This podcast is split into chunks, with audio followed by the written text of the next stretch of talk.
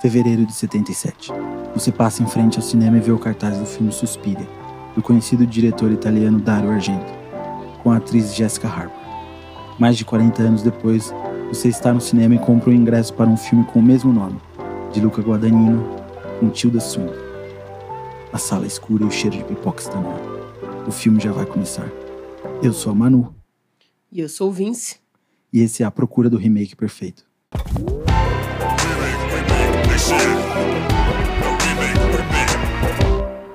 Manu não tava conseguindo fazer a, a intro, aí eu fiz pra ela. Hum. Acho que ela tava muito emocionada com o filme. Eu me emociono fácil. Sabe que a gente. Eu acordei hoje, acho que era tipo. Acho que era 5 e 18 da manhã. E tava ouvindo um barulho de tipo. Alguém lavando o corredor de fora, assim, do, dos prédios. Dos apartamentos.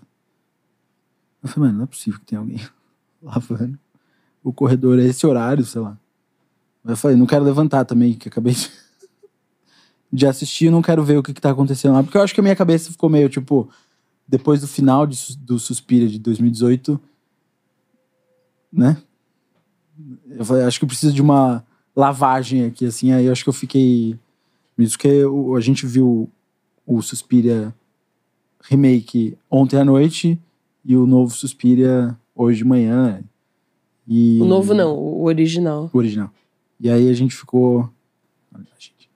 Eu acho que eu fiquei com essa imagem um pouco na cabeça. E aí eu ouvi barulho de fora e falei assim.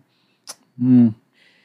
Você é meio impressionável, né? Tipo, você se impressiona mais, acho, com os filmes do que eu, assim, essas coisas. É que nem Iluminado, quando eu não tinha visto ainda, e daí o Vince me chamou pra ver, falou, não, vamos ver, não sei o que lá. Nossa, porque quando eu assisti, meu, fiquei me cagando, assim, eu e o Emerson.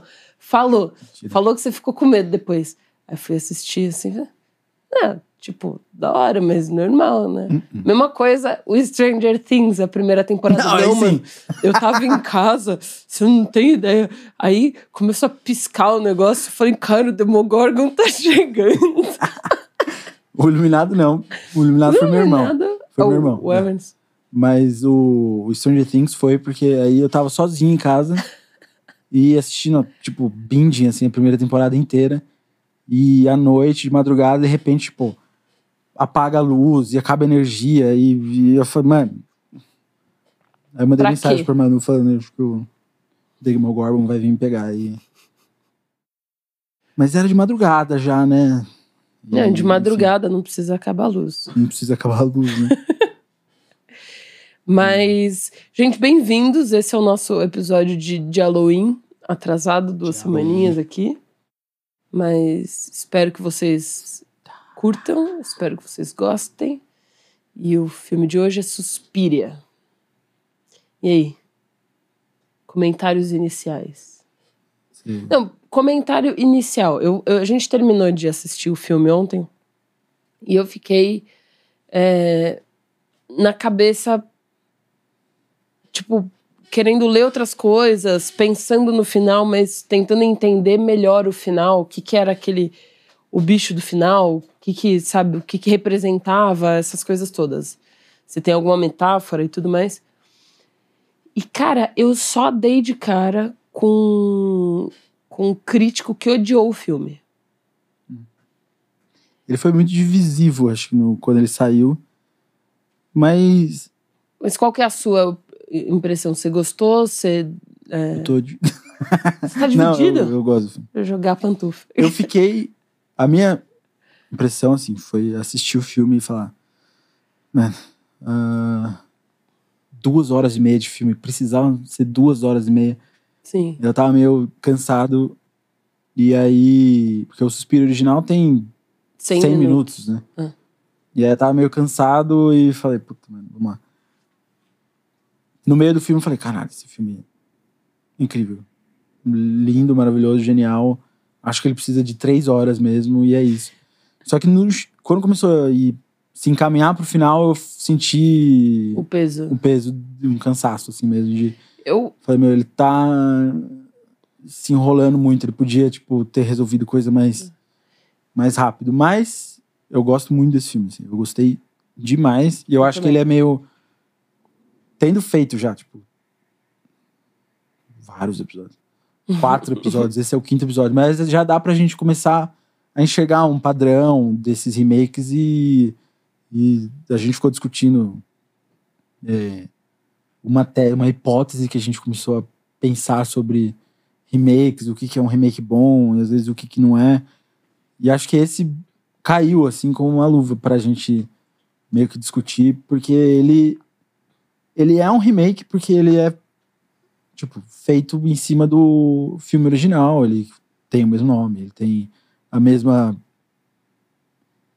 é, o mesmos, os mesmos beats de plot, de história, de É, enredo, tem né? uma, um- uma base de história que é a mesma, né? Que é, é uma menina americana que chega em, em- Inclusive o mesmo nome, né? Tem a personagem, mas é uma americana que chega para estudar balé nessa escola de. de balé ou dança, né? Nessa escola de dança é, na Alemanha e que vai passar ali por coisas, conhecer pessoas e a coisa vai ficando mais creepy, mais estranha e mais esquisita e pessoas morrem É. em circunstâncias. Eu te- Eu tenho até Ele uma tem teoria, assim, sobre que eu acho que a escola de balé é Hogwarts no mundo. que é a mesma coisa, assim. Tipo, há quantos dias se passaram? Dois, já morreram três pessoas, quatro sumiram, 19 foram sequestrados pela cobra gigante que mora no porão. Então é basicamente certo. Hogwarts, assim, só que versão alemã. Vocês vão é, fazer alguma coisa pra solucionar esse problema, assim? Não. Não, não. Tá. Até porque nesse caso é a gente que tá causando. Então, na verdade, eu só vou fingir que não tenho nada a ver com isso e tudo certo. Que é uma questão que eu, eu, estando nessa casa, fosse fazer parte da companhia de dança do- da escola. Na primeira mina que. Dos dois filmes que já sai, eu fico sabendo que teve uma que sumiu no, no, no remake e outra que sai correndo meio louca, que a gente tá, tipo, vendo ainda ela ver depois andando na, No meio da na floresta. floresta e tal. Não, correndo na chuva na floresta, sozinha à Gritando. noite. Eu ia ficar. Hum, acho que. Alguma que- coisa. Na segunda, eu falo, "Du- mano, tchau. É, é- Muito obrigado pela oportunidade. Eu gostaria de agradecer a vocês. É, fico muito agradecido mesmo é, de vocês terem me dado Sendo moradia segunda- aqui e comida, mas eu acho que eu vou voltar pra casa e E, e sendo que na se- a, a segunda, a Sarah, nos dois filmes, né, no caso, já é a terceira vítima, né? Porque em um tem o pianista cego, que Uhum. morre antes, ali no meio do caminho. No segundo dia, no primeiro dia morre uma, no segundo dia morre ele. E, e no filme original tem a Olga, que... Mas o filme, o, o primeiro filme, assim... Os dois filmes, né? Tem, é que todo mundo é da mesma escola. Esse é o ponto em comum. Mas as pessoas não sabem que é a escola que tá causando. Porque uma morre no original. A primeira morre no começo do filme, fora da, da escola é, assassinada por um louco, segundo eles. O segundo é atacado pelo próprio cachorro. E a Sarah, elas nem falam da Sarah depois, porque é tão rápido que acontece, é só tipo, ah, a Sarah sumiu, o que, que será que está acontecendo? E aí, quando ela vai investigar, é, descobre, eles acham que a Sarah fugiu, né? Eles falam que a Sarah fugiu. É. E, nos, e no, no remake, é, a primeira que se envolveu com atos políticos, ela tá é da do Raf, né? Que todo mundo fala que ela fugiu para se juntar ao Raf, apesar de ter gente que acha que não, que é o grande ponto. A segunda fala, tô indo embora, e depois ninguém nunca mais vê, mas acha que ela foi embora, só que na verdade ela fez um contorcionismo muito incrível na sala dos espelhos, sofreu pra caralho. É, depois a gente vai E tá falar. toda fodida e, Mas, e a mas- terceira é a Sarah. e. Sim, mas as- vendo as coisas creepies que já estão acontecendo, eu já teria É, não, sim. vazado, entendeu? Não, não Coisas esperaria pra ver. estranhas acontecem com quem. É tipo. É que nem. Sabe o. Como é que é o nome daquele filme do Premonição? Todo mundo que tava aqui tá começando a se fuder. Acho que eu vou fugir enquanto dá tempo. É, mas aí No Premonição nem não dá adianta, né? tempo. Porque- Mas nesse caso. Não, não é nem que você pode fugir, mas ele vai te pegar. Não, vai te pegar. Mas nesse caso, tipo. Teoricamente, você acha que dá pra fugir, né? Sim. Não, você não sabe você de pode, nada, dá tipo, pra fugir. Se você é uma das outras meninas que não sabe que o, o bicho tá pegando. Sim. Mas começou a desconfiar. aí, é, tipo, falando do negócio da teoria, a gente. Eu acho que ele serve muito porque ele mantém é, certas é, beats que você tem, ah, os mesmos personagens, você tem mesmo beats de, de enredo ali do, da história. Mas ele tem uma identidade, identidade própria. Ele muda, ele, ele é um remake só porque ele tá. Ele tomou de base aquele filme, mas ele vai querer contar uma nova história né, em cima disso. Então eu achei Sim. bem interessante e acho que é um, um negócio que a gente estava falando. Não tinha visto ainda o, o remake de Suspira. Já tinha visto o original. É, meu, do- não sei se é dos meus filmes prediletos. Do Argento, não, porque eu gosto muito de. O meu é Tenebre, eu acho maravilhoso. O meu é o Prelúdio pra Matar. é- Esse é um dos meus filmes preferidos. Eu amo esse filme. E, Que é logo antes do Suspiria. Foi o filme mas, ó, anterior. eu amo. E Tenebre foi depois. Uhum. Mas eu amo Suspira, acho lindo, maravilhoso, incrível. Tanto que ele é referência pra gente de coisas que a gente quer fazer e histórias que a gente quer contar de sempre. Mas é isso, o novo filme ele tem uma identidade própria, ele tem o, o nosso O querido Ler. De Panache, né? E, e aí, aí que a gente começou a discutir, é, a gente já tinha começado a discutir sobre essa hipótese do que é, do que faz um remake ser bom. E, e aí esse filme caiu, assim, pra gente foi muito. Deixou muito claro, iluminou muita coisa por ele ter essa identidade própria. Ele, ele é autêntico, né? Tá tentando coisas, com certeza, ele não tá só fazendo uma repetição do que foi o, filme anterior. Uhum. E aí que eu acho muito interessante o, a comparação dos dois e ter esse filme agora também. Sim. É, esse, o negócio que você falou do tempo de você ter achado longo no começo, eu, eu também senti isso, assim.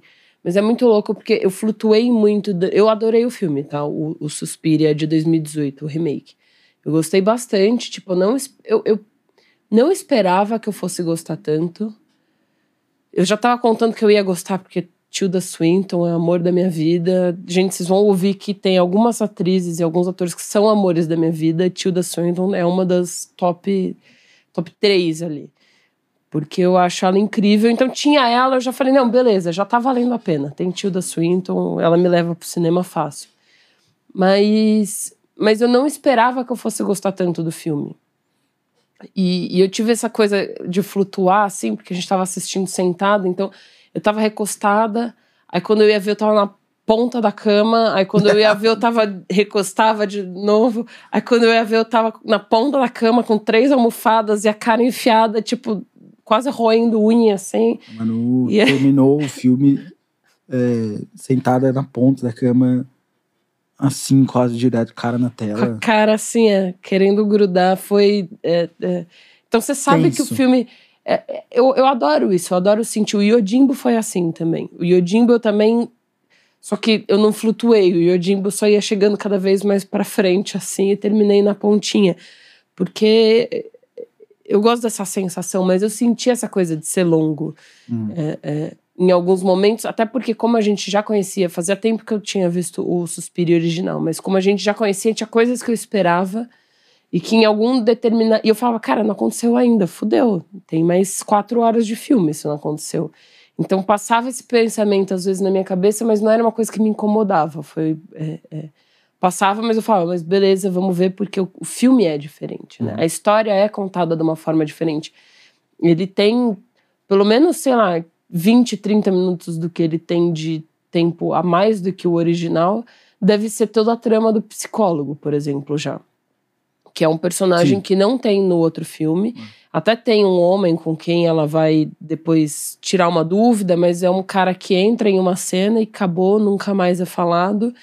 Nesse caso, tem esse psicólogo que é o Joseph, que é, é um personagem importante nessa trama, né? Ele tem um, um peso, ele faz coisas evoluírem, acontecer, e é o único cara homem, basicamente, que você tem no filme, é o único que tem algum papel importante. Ah. E surprise, surprise. A gente vai falar quem que fala. É, Tilda atua, né? Swinton. Se revelou. É a Tilda Swinton, gente. é a Tilda Swinton. Não, eu fiquei, Eu quando você cheguei- falou, eu fiquei tipo. uh, eu não tinha visto isso. E eu fiquei o filme inteiro falando assim: Cara, eu tô adorando esse. Esse senhor. velhinho. Ele tá demais. é, Ele é muito esse bom, personagem né? é muito bom. E. Puta ator. Tipo, tem uma coisa em filme que eu acho. Você tem que saber dosar. Tem filme muito ruim. Porque, é, é, assim, tem coisa, tipo, que você vai ouvir em. é, sei lá, YouTube de filme e podcast e tal. Porque ele não tem pacing, ele não tem. Ele não é dinâmico e tal. E você tem que cortar coisa que acontece, fazer elipse aqui, dali e tal. Concordo. Tem momento que você precisa fazer isso, mas tem momento que você não precisa fazer. E saber fazer isso é tipo uma arte. Ah, é total. Porque senão você pode cair com um filme igual o, o Tommy Wiseau, que sai do carro, é, entra na loja, e Você aí ele vai lá e fala: Oi, olha que gatinho lindo. E aí ele fala: Tchau, compra lá um negócio, tchau. E a mulher fala: Tipo, You're my favorite customer. Sabe? Você, sim, você podia só sair do carro, pegou, comprou, ou você tá na loja, compra. E aí Sabe, vai pro Pra esse filme ia melhorar muito, porque ele não tem importância nenhuma do resto que tá acontecendo. No Suspiria do, do Luca, de 2018, eu adoro na cena do, do senhorzinho, quando ele vai a primeira vez pra casa de campo dele. Que mostra ele a, vai a travessia passando, inteira, né? atravessa a ponte, aquela hora que ele atravessa a ponte, tá quase preto e branco. E é só a cara dele quase.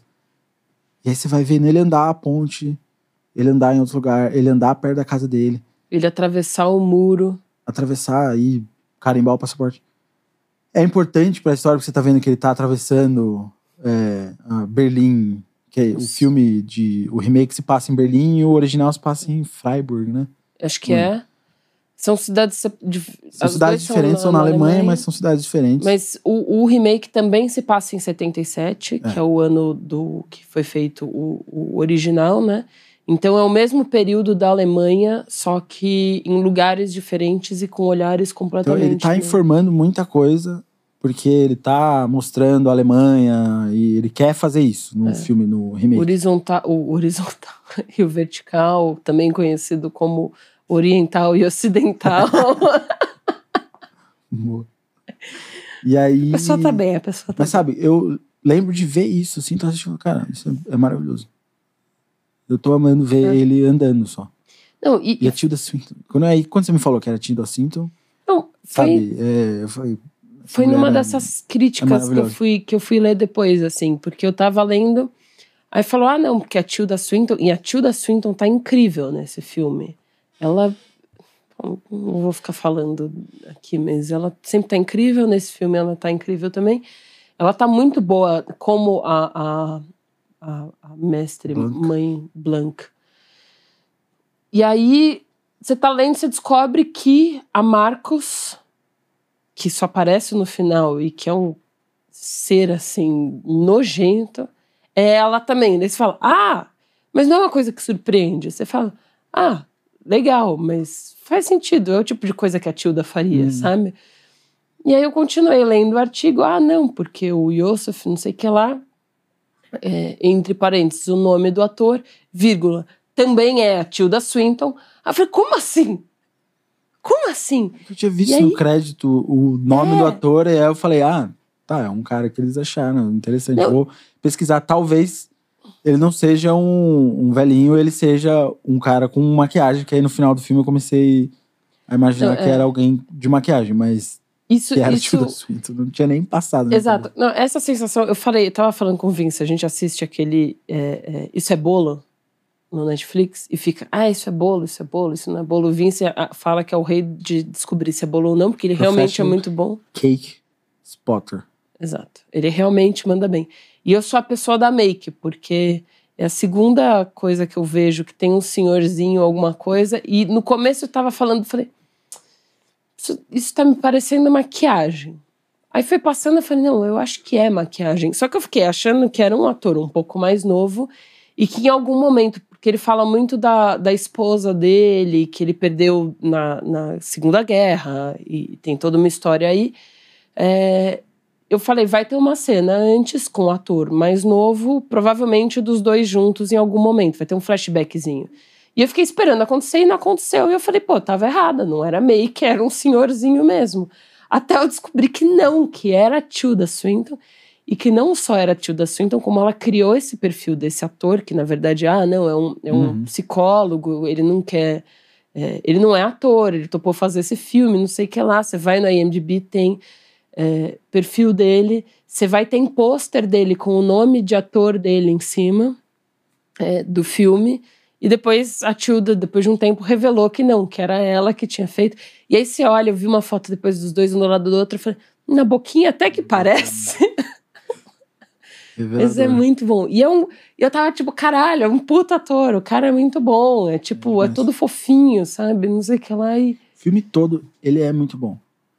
Todos, a Dakota Johnson também. Aqui nessa casa a gente não fala mal do, da Dakota Johnson. E do meu lado, pelo menos, não sei. Não, eu, eu nada contra, gente, pelo amor. Ela não tá é... no patamar da Tilda não. pra mim, mas, mas não mas vou ser falando é... mal, eu gosto dela. Eu, eu gosto muito dela, acho ela incrível. E ela tá muito bem, a minha gosta. É, é, tá todo, todo mundo, mundo, muito bem. Sabe, você vai passando por o todos os é papéis. é incrível, né? É incrível. Aquelas 50 bruxas que tem lá, eu falo, gente, todas têm uma cara muito boa Sim. de bruxa, assim. Todas, todas têm uma personalidade. Tem uma personalidade completamente diferente. Parece que eles conseguiram pegar um cover. Não, casting maravilhoso. Incrível, e... assim. Não sei quanto tempo eles demoraram, se eles já tinham isso muito em mente já antes, mas assim, foi muito bem feito, porque é, cada uma tem uma é, você consegue fisicamente, você não você não confunde é, confunde ela com ninguém e enfim você vai e apesar de serem várias são personagens né? que às vezes não aparecem muito então é importante você ter é, características físicas ou na roupa ou alguma coisa que vai já te trazer informação né? ou de personalidade né que seja uma personalidade que você vê uma vez porque são poucas as que a gente vê mais são várias as que estão lá são poucas as que a gente vê mais mas. E, e, e, é engraçado isso, né? A quantidade de personagem que ele tem em comparação com o primeiro são, tipo, muito mais hum, pessoas, sim. né? Tipo, só dessas. das, das as bruxas, as, as mães que ela, elas chamam, né? Tem. Deve ter umas 12. Mãe, mãe Blanc, mãe não sei o que lá, mãe Nana, mãe Nana. Enquanto no outro filme são duas, né? A mãe Blanc, é. que é a, a vice-diretora. Tem mais, mas não, não parece muito. É, mas lá, tipo, quando a gente vê professoras, são sempre duas, principalmente. Sim. Que é, a, não é nem duas, né? É uma. É a, a, Eu não lembro o nome dela. Mas que não é a mãe Blanc. E a mãe Blanc é vice-diretora. Lá é ela é a. Hã? Acho que é a Tanner. Talvez. Miss Tanner. É, isso, Tanner. E, e no outro tem, tipo, um zilhão de mulheres, mais as alunas têm mais. A Olga, por exemplo, ela aparece um pouco mais, ela tem mais importância no filme, aparece, apesar de não aparecer tanto. Tem a. É, eu não lembro se é Camila ou Clarice, que é a, a que dá os saltos e convulsiona depois. Que é uma bem autona. É, tem ela também, que tem ali, e tem as outras estudantes que também não tem tanto um nome ou alguma coisa, mas que é, ali talvez a quantidade não seja tanto, mas o foco dado para as outras talvez seja um pouco maior, assim. Mas eu, eu, eu gosto bastante desse filme. E eu acho interessante essas, esses, esses pontos de comparação, sabe? Que ele, então, ele cria uma coisa ele, maior, né? Ele, ele dá uma. É o que eu achei muito interessante, assim. Ele traz outra é, vontade de fazer. Porque isso é uma coisa que pensando no se a gente conseguir criar uma tese de remakes, assim, é, o que, que, faz ele ser bom, o que, que, não faz ser bom é que, tipo, o, o, original, ele tem sempre uma vantagem intrínseca dele, quase, que é... Ser o primeiro. Ser o primeiro, mas ser, ele foi criado por alguém que estava querendo falar de alguma coisa. Geralmente é isso. Então, pode ser sobre tipo John Carpenter. Ele queria fazer um filme de faroeste, mas ele estava querendo falar sobre a violência urbana, sobre outras questões ali que ele estava vendo. O outro filme, o Assalto à 13ª DP, o remake, parece que talvez seja... Ah, não, eu gosto do filme original, quero fazer ele. Ah, e ele, Sabe, ele é então- completamente sem vida, assim, Ele né? Ele não, não tem, essa tem- vida própria, quase. muita representatividade. Ele só é uma. é, como fala? Ele é mais vazio, né? Ele é mais oco de, de significado pro diretor, vazio, pra quem exato. fez. Exato. A sensação que passa é essa. E, e é por isso que você tem uma urgência, tipo, seja uma vontade criativa, uma, uma emoção que você quer passar no filme, que o, o remake às vezes não, não tem. O pior dos casos é quando o remake ainda só é feito porque questões de Direito. propriedade intelectual e direitos, né? É. Aí, sabe, ele vai ficar completamente vazio mesmo. E sem o Lair de Panache. E aí, Porque o Ler de Panache, querendo ou não, é, não é só o interesse de, ah, eu quero fazer esse filme porque eu Não. gosto desse filme. O Ler de Panache é, é, é uma mão que você coloca quase, quando a gente fala isso, é aquela mão que você coloca de estilo, é uma mão sua de acrescentar de fato algo à história que não é só, tipo, vou mudar de ambiente ou de tempo, né? É o... um remake. Esse caso do. Que São foi também o escolhas, caso né? do Por um Punhado de Dólares. São as escolhas que você faz, e aqui, claramente, ele tá fazendo escolha, no caso do Suspiria, que são é, contrapo- em contraposição com o Suspiria original. Uhum. E, mas não é só fazer isso porque, ah, eu quero fazer isso porque eu quero fazer um remake, mas ele é o, o oposto do que é o original. É, é, É, ele tem uma ideia, ele É tá querendo motivado, trazer, né? é, ele tem uma motivação pra fazer tudo isso. E hum, um remake, sei lá, ele precisa ter uma identidade, uma autenticidade e personalidade, sabe? Se ele tiver essas duas dessas três, uma dessas três, ele já é algo mais interessante do que do que aquele nada, que né? não tá trazendo nada de, de, de novo pro, pra discussão, né? Que aí Sim. vira só uma simulação de um filme original. Aí, É. se a gente quiser entrar mais no aspecto mais filosófico de Baudrillard e simulacro e simulação de coisas, ele vira só uma simulação de uma realidade. O filme original é uma, é uma realidade original, e aí ele vira só uma simulação daquele filme sem representatividade nenhuma e sem acrescentar, sem adicionar Sim. nenhuma. É que nem quando você. É é a mesma coisa pra jogo, né? Que nem quando você tem um jogo que você fala, cara, eu amo muito esse jogo. Eu quero fazer um jogo que tenha essa vibe. E você vai e faz, sei lá, que nem o, o, o Stardew Valley fez com o Harvest Moon.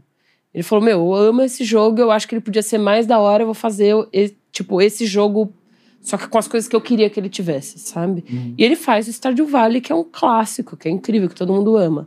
E aí você. Ou tem aquele coisa que é. Ah, esse jogo tá fazendo sucesso, vamos fazer. Aí você muda os personagens e faz a mesma mecânica, o mesmo jogo. E você fala, puta, mas é só mais um do mesmo jogo. Eu sei qual que você vai falar. Eu sei qual que é a sua crítica já. O que, que você acha dos jogos da Niantic, então? Eu acho Pokémon GO muito legal. Jogo todos, mas Manu, assim, eu se a sou Niantic fiel a jogar mais. A Niantic ao- fez o ao Pokémon, Go. Pokémon Go.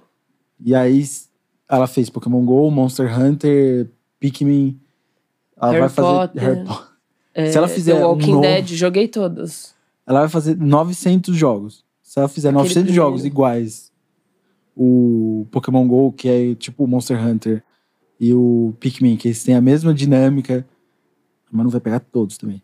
Sim, eu vou jogar todos. em algum, eventualmente eu vou instalar e vai ter uns que eu vou gostar mais. Tipo, eu gosto do Pikmin porque é fofinho, Uhum. é bonitinho. Pokémon Go é legal porque é Pokémon e tudo mais. E o outro que eu gosto também, um pouco, mas que tá desinstalado já faz um tempo do meu celular, é o do The Walking Dead, mas porque é legal que você fica dando tiro na cabeça de zumbi, então é divertido. Joga bomba, explode zumbi, é, é legal. Mas, tipo, mas é isso que eu tô falando, sabe? Tipo, é, é- é essa sensação. Ele não tem uma alma nova que tá sendo colocada Exato. ali. É, apesar da mecânica ser o mes a mesma, não é esse o problema. Porque também você não vai ficar inventando uma mecânica nova pra cada jogo, você não. Não dá, não tem Sim, como, né? É a mesma coisa de ter, sei lá, 20 histórias no eu- mundo replicadas No de caso do videogame, eu diferentes. entendo. Eu zoo, mas eu entendo. Que, meu, Não, sim. O custo e dinheiro que tem pra você ficar criando uma nova mecânica e Não, mas eu nem toda uma base nova pra tem cada jogo. Tipo, se você for pensar, você tem quase gêneros de jogo e o gênero é quase uma, uma mecânica própria que o jogo vai ter, sabe? Sim. Mas cada um vai ter uma alma diferente. Você vai jogar o Ghost of Tsushima, você vai jogar o Horizon, você vai jogar o Skyrim, que você não gosta, mas tudo bem, eu amo. mas você vai jogar, ele, a mecânica é semelhante. Sim. Mas não quer dizer que o jogo não tem Eles uma têm alma. identidade, Eles eles todos têm, têm uma alma, têm uma identidade. E aí você pode falar qual que veio primeiro antes dos três, né? E- Sim. E é isso. Mas, Mas é- saindo desse, O- desse aspecto. Não, é rapidão, porque, tipo, essa falta de autenticidade que faz ele. É isso que a gente tá meio que chamando do Lerdo Panache, né? É Uhum. A identidade, é um filme ter identidade, uma autenticidade, uma personalidade, é tudo isso.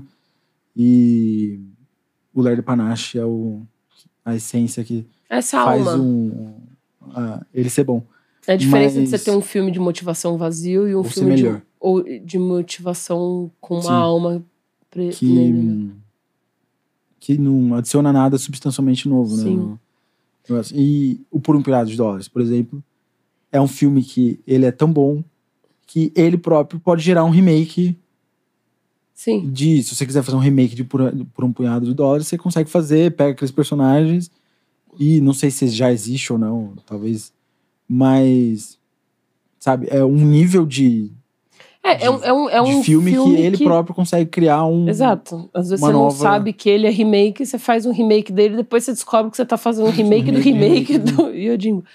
Mas, mas o, que é, o que é interessante, que eu acho que traz um pouco, e que é o que motiva as, essas alterações que eu acho mais, mais fortes entre um filme e outro, porque eu acho que esteticamente um filme é muito diferente do outro. Eu acho que a Concordo. maior diferença, na minha opinião, é estética, apesar da história ser diferente, o final é diferente, outras coisas. Mas para mim, esteticamente, é tipo, é gritante. E é, é muito a crítica que eu tava vendo. A galera falando, pô, mas o do Dario Argento é colorido e esse não tem cor. Eu falo, porra, mas o cara não é obrigado a botar cor só porque ele tá fazendo um remake. Exato. Ele tem a escolha dele. E eu acho que é uma escolha muito sábia, na minha opinião, porque o, o que, que esse filme tem de essencialmente diferente na história dele, a meu ver, é esse. esse é colocar a história, história da humanidade e história da Alemanha pro Trazer filme. é isso, trazer, trazer isso pro frente, filme, é. pro, pro background do filme. Então, o tempo inteiro você tá ouvindo sobre o sequestro do voo da Lufthansa, o tempo inteiro fal- eles estão falando de RAF, o tempo inteiro eles estão. é, é, o, o estúdio de dança é de frente para o muro de Berlim. É, eles atravessam o, o nosso senhorzinho, né? Atravessa o muro de Berlim algumas vezes. Então ele traz isso muito forte. A primeira menina que, que foge, que some no caso, né? Eles falam que foi foi jogar, construir bomba para é. para RAF. Então tem muito tudo muito isso. E aí quando você vê, você coloca isso, você coloca uma presença de guerra ali, sabe? E de ocupação e de tudo isso. Eu acho que tá mais do que justificado você ter um filme que não tem vida no sentido de não ter cor, sabe? Uhum. No sentido de, tipo, você olha aquilo, é triste. Tá sempre chovendo, tá sempre nevando, sabe? É cinza. A é... paleta é muito mutada. Quando tem, exato, saturada. quando tem cor, a cor é, é, é quase preto e branco, é super desaturado. Então eu acho isso muito bonito. E, e é uma forma que a gente tem de ver, que eu tava até falando disso com você ontem, que geralmente é como, apesar desse filme se passar em Berlim ocidental, a maior parte do tempo, que teoricamente é quando falam, ah, não, é a Berlim que era livre, então era a Berlim que tinha as festas, que era mais legal. A outra Berlim, não, a outra Berlim.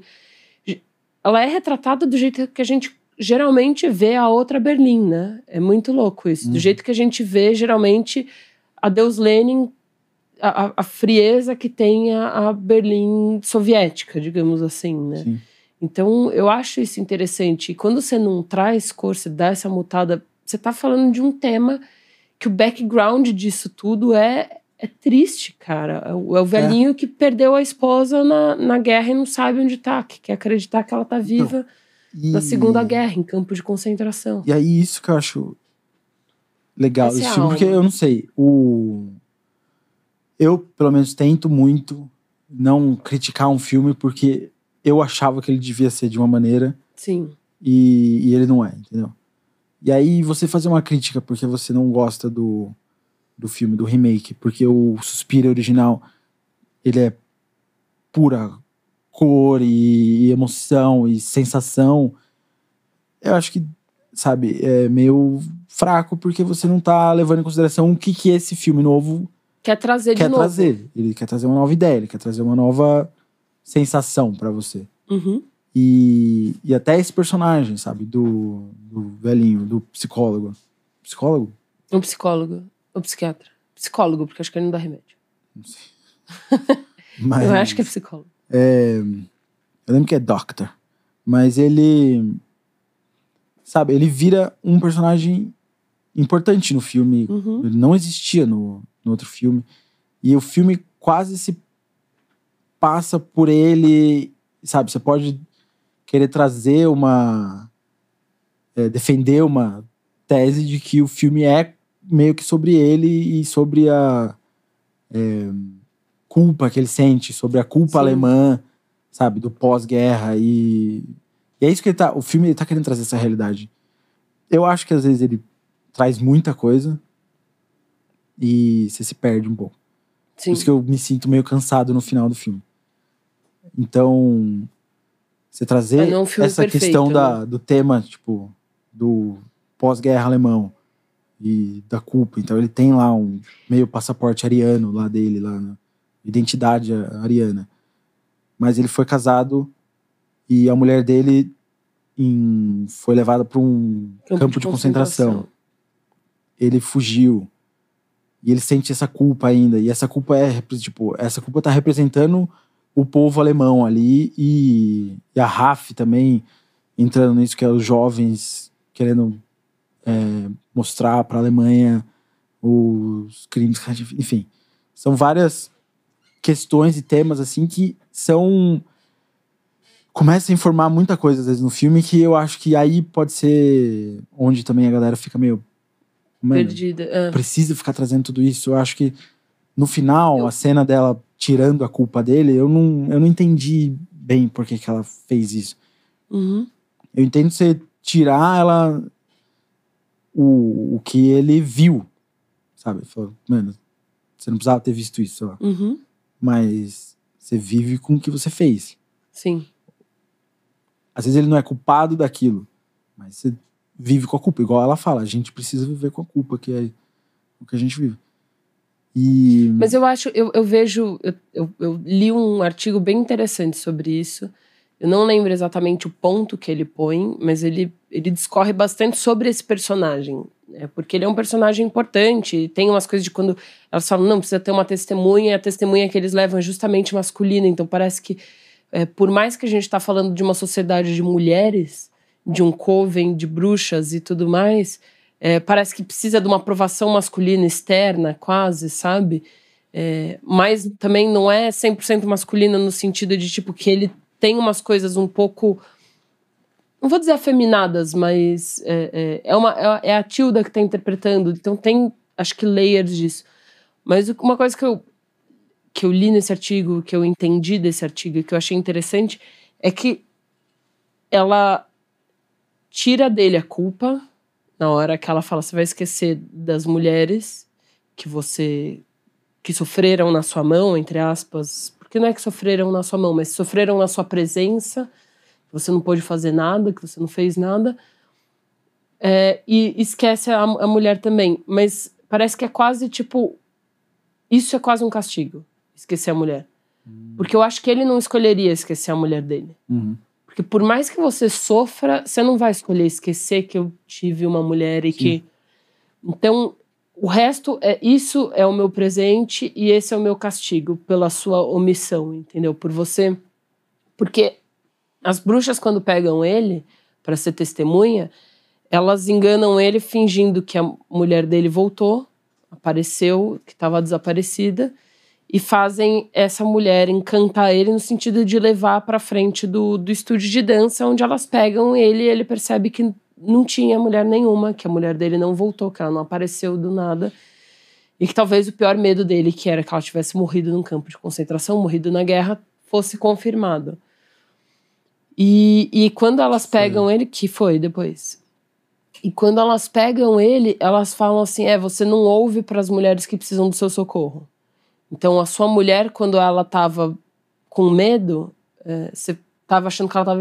Não fala isso, que você acha que ela tava histérica, Mas é como se fosse isso. Você transforma o problema que as mulheres. O problema real que as mulheres estão vivendo em ilusões da cabeça dela. Que foi o que ele, ela fez, ele fez com a Patrícia, e agora Uhum. você vai ver a realidade aqui e que elas estavam certas do mesmo jeito que sua mulher estava certa 40, né, 40 não, 30 anos atrás, 20 anos atrás. Então, é, é, eu acho que tem um pouco disso, sabe? Tem um pouco do esse é meu presente pra você, porque você não merecia, você não tinha que estar naquele lugar, você estava tentando apoiar as mulheres depois de você ter não acreditado nelas, por um ceticismo, tudo bem, mas você está tentando ajudar as mulheres, servir de apoio. É, mas isso daqui, esse é o meu castigo, de certa forma, sabe? Eu entendi um pouco É. isso e aí eu achei interessante, porque eu também tinha falado, tinha "Puta, essa cena nesse. Não precisava, talvez, ou não precisava ter esquecido. Porque ele esquece de todas, ele esquece até da, da, da, da cuidadora dele, né? Não é cuidadora, mas a, a moça que trabalha pra Eu ele. não sei ela- se ele esquece, mas ele Ele não lembra não- quem ela é. pergunta quem é, mas acho que depois ele volta. Eu não sei. Eu fiquei É. com a sensação que ele volta e fala, não, ah, tá.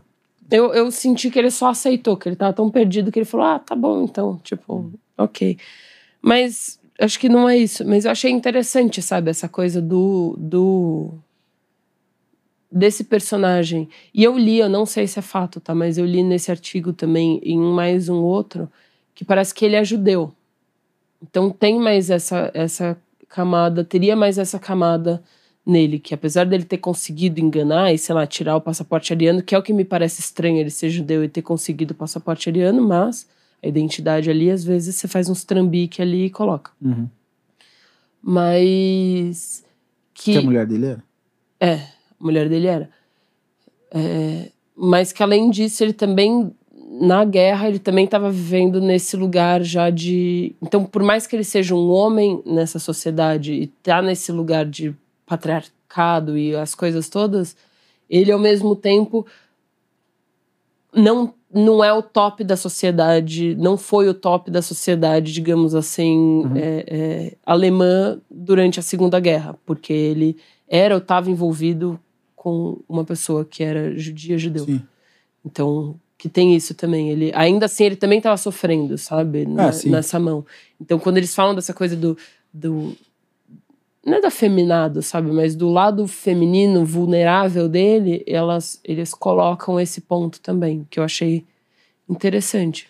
É, acho interessante você pegar, colocar ele, um psicólogo, psicoterapeuta, e colocar ele como essa representação da culpa alemã, do pós-guerra, e como ela. E o fato dele ser um psicólogo, ainda como a culpa é pertinente na psique alemã, sabe? Então ele Uhum. consegue trazer tudo isso, Essas camadas, né? essas camadas pro filme. Agora- E, é, e o, tipo, outra coisa que eu acho que esse filme é muito mais. É muito mais realista do que o do. Sim, no sentido. Aquele é quase um realismo fantástico, né? Esse parece uma coisa. o do Argento é um do conto de fadas É, do mal, né? Mas. um conto de bruxas. com de bruxas. Mas ele. É, também eu acho que ele, falando já agora das, das mulheres, assim. Ele é muito mais feminista também do, do que a, o, o original, porque elas também têm uma questão mais. Eu achei interessante elas serem amigas, elas aceitarem, sabe? Chega a Dakota Johnson, a Suzy Bannon, ela quer ser a protagonista e ninguém vai ficar. Hum, Nossa, essa menina quer ser? acabou de chegar e tá acabou de achando. chegar, é, tá se achando. Sabe, não existe isso. Eu falo assim, Eu, eu- cara, isso que, é muito legal. é novidade, tipo, sabe? a sororidade num nível tão, tão legal, né? Porque é isso, tipo. E, e ela se coloca e a, a pessoa fala, então tá bom, prova. E ela prova. E todo mundo fala, caralho, porque ninguém queria também assumir esse papel. Ela se colocou. Então, acho que tem tudo isso. Ela consegue gerar um respeito em torno dela e. e eu, eu acho isso muito interessante, essa relação E ele, das mulheres. e ele ainda é assim. Uma coisa, a gente tá- começou meio que a falar ontem, mas eu acho impressionante como esse filme, o, de, o remake, ele parece ter sido filmado em Nossa, 77. sim. Porque as pessoas. E não é só uma questão de é, direção de arte, de fotografia, sabe? Da paleta de cores. as pessoas parecem ser Parecem daquela da época, época, sabe? né? E o, figurino e tudo mais. E tudo. E o jeito que ele filma, ele fazendo as é, transições e, tipo, editando a montagem, parece muito um filme de, dessa época. É muito louco. E, E, e eu fiquei assim, eu assistindo o filme, falei, cara, eu não, eu não daria. Eu sei que esse filme é de 2018, mas aqui eu tô tendo, tipo, dificuldade de realmente acreditar que ele é de 2018. A não ser pela Dakota Johnson, é, que era o que eu ia falar. que é. Ela é completamente moderna. E que aí é um negócio que acho que me fez tipo, pensar quando você falou isso, porque a Dakota é moderna, ela é, tipo, contemporânea. É, ela, é ela- diferente, ela difere muito, contrasta muito com o resto das é, personagens do filme. Os policiais, os policiais, por exemplo, eu achei incrível. Os policiais estão muito deles, no sabe? lugar são- deles, né? Tipo, muito Cara, perfeitamente ali. e. E ela é diferente, sabe? Então eu acho que esse contraste dela com o restante ainda. Talvez. Aí já, sei lá, sou eu meio pensando, especulando sobre isso, mas dela representar essa, esse ser diferente, sabe? Como depois no final ela vai ser a mãe. Suspiraram, suspiraram. Qual, ela suspira porque Ela é. a Marcos é a.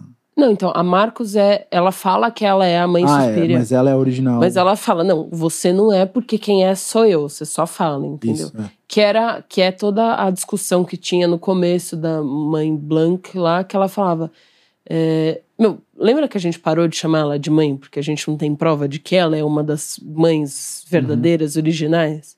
E aí chega a Dakota Johnson e fala: Ah, você qual mãe que você é mesmo? Ah, então tá bom, porque sou eu, tá? Lá, beijinho aqui, morre, desfaleça a pessoa. Sabe, mas eu achei. Até nisso eles foram muito precisos, assim, de Sim. você colocar ela como sendo diferente mesmo ali do. E, e é muito interessante porque é uma coisa que você não sente. Não é uma coisa gritante, ela não tá destacada do resto. Ela tem, quando você me falou ontem, essa coisa, meu, me parece, eu falei, cara, eu tive essa mesma sensação. Só Dakota Johnson que me parece fora. Aí você até falou, pô, Dakota Johnson não veio falar mal. Eu falei, não, não, não, não de um jeito negativo, de um jeito positivo, porque ela tá super bem. Mas ela é uma personagem, ela tem uma cara moderna. E não Sim. só o- as feições dela, porque eu acho que ela ela não é isso, entendeu? Eu, eu acho que é tipo o figurino dela, ela tá de moletom, com uma moletom, blusa ali, short. Ela, ela tem uma roupa que é tipo a roupa que eu uso no dia a dia, aqui em casa, entendeu? Então, é, eu, eu acho que quando eles colocam ela lá, não fica uma coisa gritante.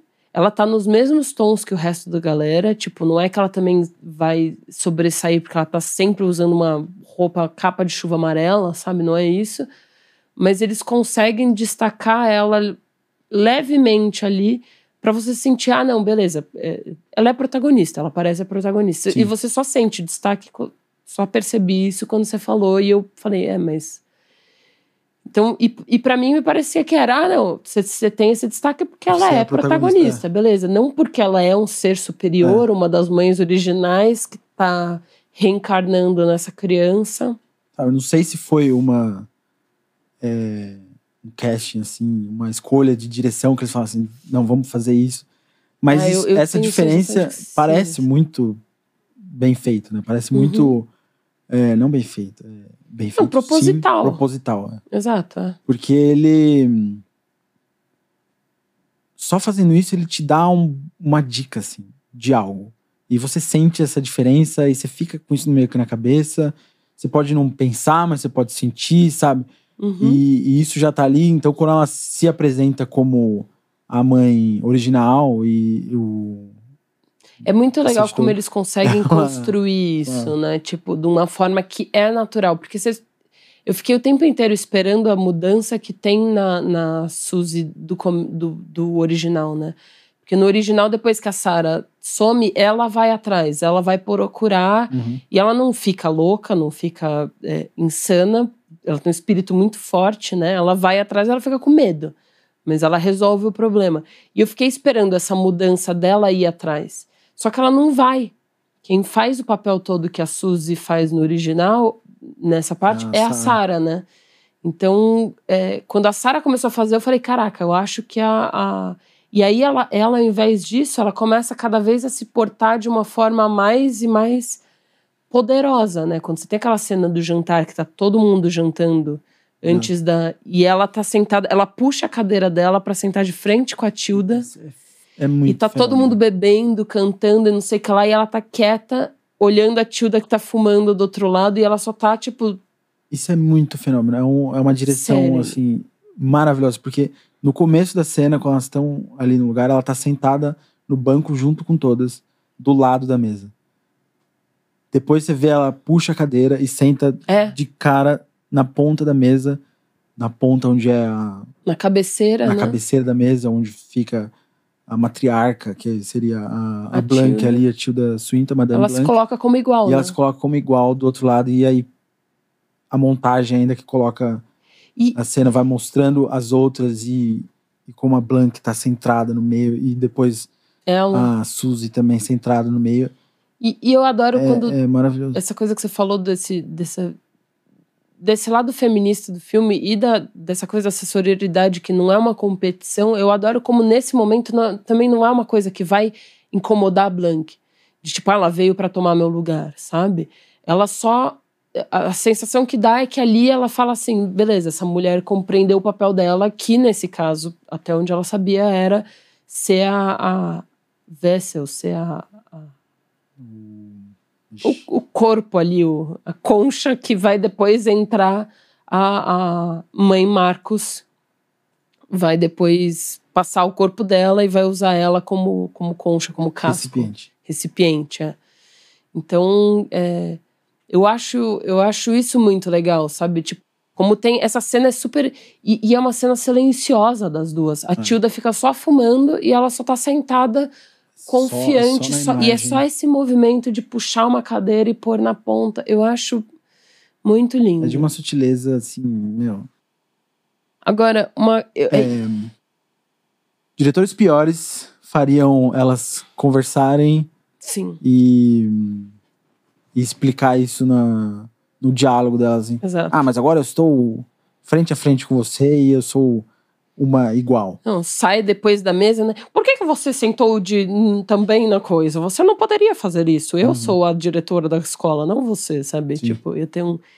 E, e ainda você vai falar de outra coisa? Só por causa Pode- que, pode encerrar. Tipo, e aí isso já não sou eu. É um. Eu vou. Eu li isso, mas depois eu vou pegar quem falou, porque eu achei incrível.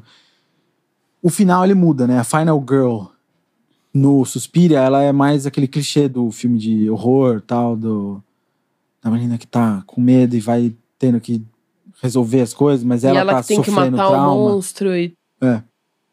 E, e nesse ele cau- ela meio que causa o trauma. É. Então, ela tem essa inversão do, do apesar de no original ela destruir tudo, ela Tocar fogo na Consegui- história, na escola, Que- sem tocar fogo na história, que eu acho sinal, só um parênteses assim, ela é, foi um take só aquela.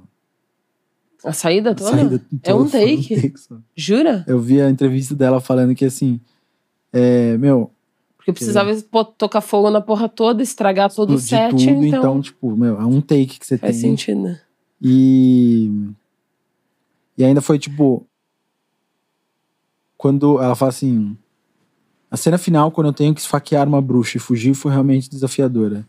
Encontrar e manter a gama de emoções envolvidas foi um desafio, mas navegar por aqueles corredores explodindo, com vidro voando, paredes desabando, e responsabilidade de fazer com uma única tomada e, permane- e permanecer tudo certo, ainda foi tipo. Não, mas faz total sentido, porque eu lembro de começar a estragar e eu lembro só de falar: é um set tão bonito. Ai, gente, tá estragando tudo. As portas voando pra cima, a parede dividindo em dois. Ele foi muito. é, Depois a gente fala dessa parte, porque a diferença também de- do luxo de um e o. Era exatamente isso que eu ia falar Ah, agora. boa, então depois a Eu gente chega nisso. na- Porque... E aí, então, essa parte do, do feminismo dela, eu achei. Quando eu li isso, eu fiquei assim. é, Sabe, ainda fez tudo ter mais sentido, porque. As bruxas, elas não estão lá pra ser destruída, igual no, no primeiro, né? Uhum. Que elas estão, tipo, personagens do mal, elas são personagens do mal, porque o psicólogo ainda no primeiro fala que elas são do mal, elas estão lá só pra ganhar dinheiro. Elas só fazem coisas, E- tipo, são. Ah, mas o que são bruxas? São seres puramente malignos que estão lá pra ganhar riqueza pessoal, mas só em cima da desgraça da alheia. desgraça e tal. E aí ela não, né? Porque ela, nesse, nesse novo, ela é, não sei se no primeiro ela é virgem também, mas nesse ela fala que ela é virgem, né? E Uhum. imagino, tipo, que isso fica meio por cima, assim, no, no original do Argento, Uhum. mas ela não tá lá pra destruir a bruxa. Ela é uma delas. Ela tá ali pra destruir algumas que estão. É, ela Meio tá ali que- pra, tipo, tirar toda a era Marcos ali da escola, né? Então, tanto que ela destrói a Marcos e depois todo mundo que tem uma votação no começo que a gente não vê, mas a gente ouve, eu amo aquela cena, que é todo mundo só se servindo de comida, todas as bruxas, né? Todas as professoras se servindo de comida e, no fundo você vai ouvindo uma votação que tá acontecendo pra ver Sim. quem que vai ser a líder, líder delas. Se é a Blanc, que parece que desafiou a Marcos, ou se mantém a Marcos e a Marcos ganha por dois ou três votos de diferença.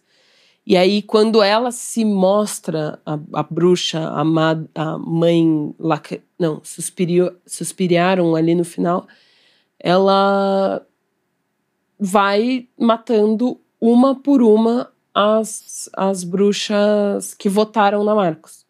E aí depois ficam só as... Inclusive, eu tenho uma dúvida. A Blanc tá viva no final ou não tá viva no final? Ah. Ela tá viva, não Tá, tá? porque Porque, ela eles mexe a cabeça dela. Puxou a ela, cabeça ela. ela faz um. Mas. Ai, eu tava torcendo por ela. Eu, tava, eu fiquei muito feliz, assim, tipo, de. Não, não dela ser boa, mas ela é mais ponderada. Porque as outras bruxas, elas não são boazinhas também nesse filme, né? Elas Sim. são seres que estão interessados só na Marcos voltar a potência toda dela, basicamente. Então elas estão ali procurando o, o, a vessel, a, a, o recipiente correto, que era para ser a Sara, até que chega a, a, a Suzy para tomar o ser a. Patrícia. Era para ser a Patrícia, depois Eles a pensaram Olga, na Sara, ou a Sara. mas aí viram que ela. E aí Suzy entra a. Suzy e elas falam, mano, foda-se Sara, vai ser a Suzy. Mas né? o que eu achei interessante que é onde se. Eu queria ter feito essa situação, mas eu vou pegar depois quem falou. Que é. Ela tá. Essas bruxas, elas estão aí pra sobreviver e prosperar, igual Uhum. no original elas falam. Só que no original elas falam muito daquela parte do. Elas são seres malignos e tal. Sim. Mas é um comentário, tipo, meio que masculino sobre a representação de uma mulher que quer prosperar e Sim. sobreviver e ser, tipo, independente, sabe? Então, eu acho interessante como o fato dela viver no final e ser não quem vai destruir as bruxas, mas se revelar como a Quem vai fazer florescer. original e quem vai fazer as, elas E- continuarem, tipo, E- prosperando, é ela, né? Não, e ela tem é, esse, esse. Do mesmo jeito que a Blanc tem, ela tem esse perfil de, de equilíbrio, de ser uma pessoa ponderada que não vai sair matando pra não sei o que lá, sabe? Porque quando, por exemplo, ela matou todo mundo que tava, tudo bem, impiedosíssima nesse momento, né? Votou na Marcos ali no começo, morreu, ok. As três meninas que serviram de sacrifício humano ali no meio, que estão com as tripas pra fora, sofrendo, vivas ainda por causa de encantamento, ela tem uma piedade ali de chegar e falar assim: o que, que você quer? Morrer. Então tá bom. Ela dá um beijo e a menina morre. O que, que você quer? Morrer. Um beijo. a menina- Uma Pras maneira três, doce, né? Então ela tem, ela tem essa doçura de depois ajudar o senhorzinho a ir embora pra casa dele. E depois que ele vai ir até lá e falar: ó, esse é o meu presente e esse é, segundo o que eu entendi depois de ler aqueles artigos, o meu castigo pra você, sabe? Então eu, eu sinto que ela tem essa coisa mais mais com a balança, sabe? Mais justa, Sim. assim, sabe? Sem pesar tanto pros dois lados, que era uma coisa que a Blanc É, tinha que eu fiquei tinha feliz. alguma coisa de- errada no começo ali, do ritual. A Blanc. Ela pede pra parar, é. Mas Sim. eu não sei se é porque ela sente que tinha alguma coisa errada, porque a Marcos não era Mar, era a bruxa, a mãe Suspirium, Suspiro. Suspiriaram, Acho que é suspiriaram. E, ou que ela viu que a Dakota Johnson, na realidade, ia destruir o rolê inteiro. Uhum. Mas é isso, achei interessante por causa do. do- essa foi o David Moriquand, sei lá, que falou isso. Que esses medos masculinos ao longo da história reprimiram, castigaram e puniram as mulheres que reivindicaram independência, Uhum. agência e não conformidade. Sabe? Você vê esse novo final, você fala, mano, interessante. Começa esse filme também, começa a ganhar uma nova. Ele tem layers, ele tem camadas de você conseguir analisar esse filme de maneiras diferentes. E essa riqueza que esse filme traz, essa complexidade dele é muito interessante. E, e pensando naquele ponto que eu tinha falado de ter o. que elas falam, ah, vamos ter uma testemunha, o testemunha ser justamente o único personagem masculino ali do filme. Se for ver no final, ele tá testemunhando porra nenhuma, porque ele passa o, fio, o negócio inteiro de olho tapando o próprio olho, basicamente, para não ver nada do que tá acontecendo. E no final, testemunha, não testemunha, quem fez acontecer a história foi uma mulher, né? Foi a, a, a Suzy. Então, isso eu acho muito interessante também. Tipo, assim, colocando, pensando esse aspecto e colocando isso. falando só dessa cena, não sei se esse filme. Um dos meus filmes prediletos é Mandy, do Nicolas Cage. Eu amo essa coisa de slasher, meio de. Filme meio B, sabe? E aí quando ela começa a explodir cabeça. Nossa, cara, esse filme acabou de ganhar, assim, uma outra. é, é, uma outra. Um outro nível aqui, que assim, de. Que eu tô gostando. Eu tava cansado. Eu já tava ficando cansado, sabe? Mas quando ele começa a fazer isso, eu falo assim. Putz, beleza. Mas aí ele tem mais coisa, então aí eu comecei de novo a sentir um Sim. pouco cansado. Mas essa parte toda desse filme, assim, eu, eu, Não, eu, amei. eu acho muito legal, comparando agora os dois, as cenas finais. é, é, gente, a gente tá falando muito mais do, do, do filme, do remake, porque querendo ou não, a gente. É um pouco do que a gente tá aqui pra fazer, né? Falar. É, tem. é colocar o tem- remake e ele traz coisas pra, pra gente, falar, né? Então isso é inter- muito legal. É, mas assim, a gente é apaixonado pelo Suspiro original. Que, seja. E, e ele tá chegando, eu quero falar dele. Mas eu acho muito interessante, comparando agora, trazendo os dois lado a lado, fazendo aquela brincadeira que a gente faz às vezes. é, é, como o Suspiria, essa cena final, os dois mudam o estilo do filme de certa forma. Então, esse tudo bem, ele vai desmontando o set inteiro, basicamente. É, quando ela entra naquela sala onde ela mata a mãe Marcos, ela tá azul, é uma sala azul, não é vermelha, que nem o resto do filme, majoritariamente é vermelho, né? É, é uma coisa azul. E, e tem aquela coisa, brincadeira da lente, que a Camila até falou, que é uma coisa que, tipo, Do original. você tá falando. do original, isso. Que é uma lente muito louca ali, que tá rolando e que eu fico tipo, meu, eu quero saber como que eles fizeram, porque eu acho que é uma junção de lente e de, e de edição, possivelmente, mas que as coisas vão vão grudando uma na outra, parece que não tem quina mais as coisas, quando ela tá descendo a esquina. Eu acho muito legal. E é uma mudança que tá ali nessa sequência que é é uma escolha de diretor para essa sequência ter essa, essa camada, ter essa pegada diferente. E o filme, e nesse filme talvez não seja tão perceptível, porque acho que talvez seja mais, mais essa diferença que tenha. O outro filme, que é totalmente mutado as cores, totalmente desaturado, ele joga um vermelho, que não é um vermelho tão saturado quanto o do Argento mas é um vermelhão, ainda assim, que em momento algum do filme a gente viu. Então eu acho legal também, porque quando ele traz esse vermelho, tipo, é um vermelho que, que explode na tela e tudo fica vermelho. É uma cena que se passa manchada de vermelho. E ele tem uma brincadeira de shutter também, que eu acho muito legal. E, e shutter é, é, é, é aquela coisa que se faz. Você consegue mexer nele na câmera, explicando um pouco só é, é o que faz deixar o rastro, porque se você usar ele da maneira correta, entre várias aspas, porque não é, não é correto, você escolhe o que que é correto para sua cena, você vai ter um movimento que não vai ter muito rastro, que é o que você vê mais próximo ao olho, né? Uhum. Se você deixar ele é, é, mais rápido, você vai ter uma coisa que é- a gente fala que é mais hiperrealista, que você não tem rastro direito, é uma coisa mais, mais intensa, parece. E se você deixar ele um pouco mais lento, você vai criando rastro, mais, mais rastro. E essa é uma cena que, tipo, ela tem uma coisa de uma câmera lenta, ela tem muito esse rastro. e ela tem esse vermelho, sabe? Então é muita coisa junta acontecendo, sabe? Eu acho isso muito legal. Eu acho ele, o, Como os dois o filme filmes. parece que pum, explode nessa cena, nesse sentido. Sim. Parece que ele deixou pra pesar a mão nas coisas nessa cena, sabe? Tipo, Não, total. Isso, Apesar de eu achar, tipo, que ele pesa muito em todo o resto, só que é um pesar, tipo, eu- é um peso muito grande numa direção de arte. É um peso muito grande num, num set, num- numa fotografia de trazer essa- esse, esse tom acinzentado forte, sabe? Só que é um peso que você não sente. É. Quando ele explode pro outro lado, você sente o peso, né? Exato. A balança vai. Ele usa muito bem isso pra você conseguir. Você quase que esquece. Parece que eles estão num bunker. né? Tem um- Sim. uma agência de banco antigo, sabe? Que você Sim. tá ali, a casa. Você comparar a casa delas, as duas, os dois lugares é, é gritante. Um é vermelho, forte, outro é cinza, meio. Um verde, meio. Verdinho, bem apagadinho, né? E.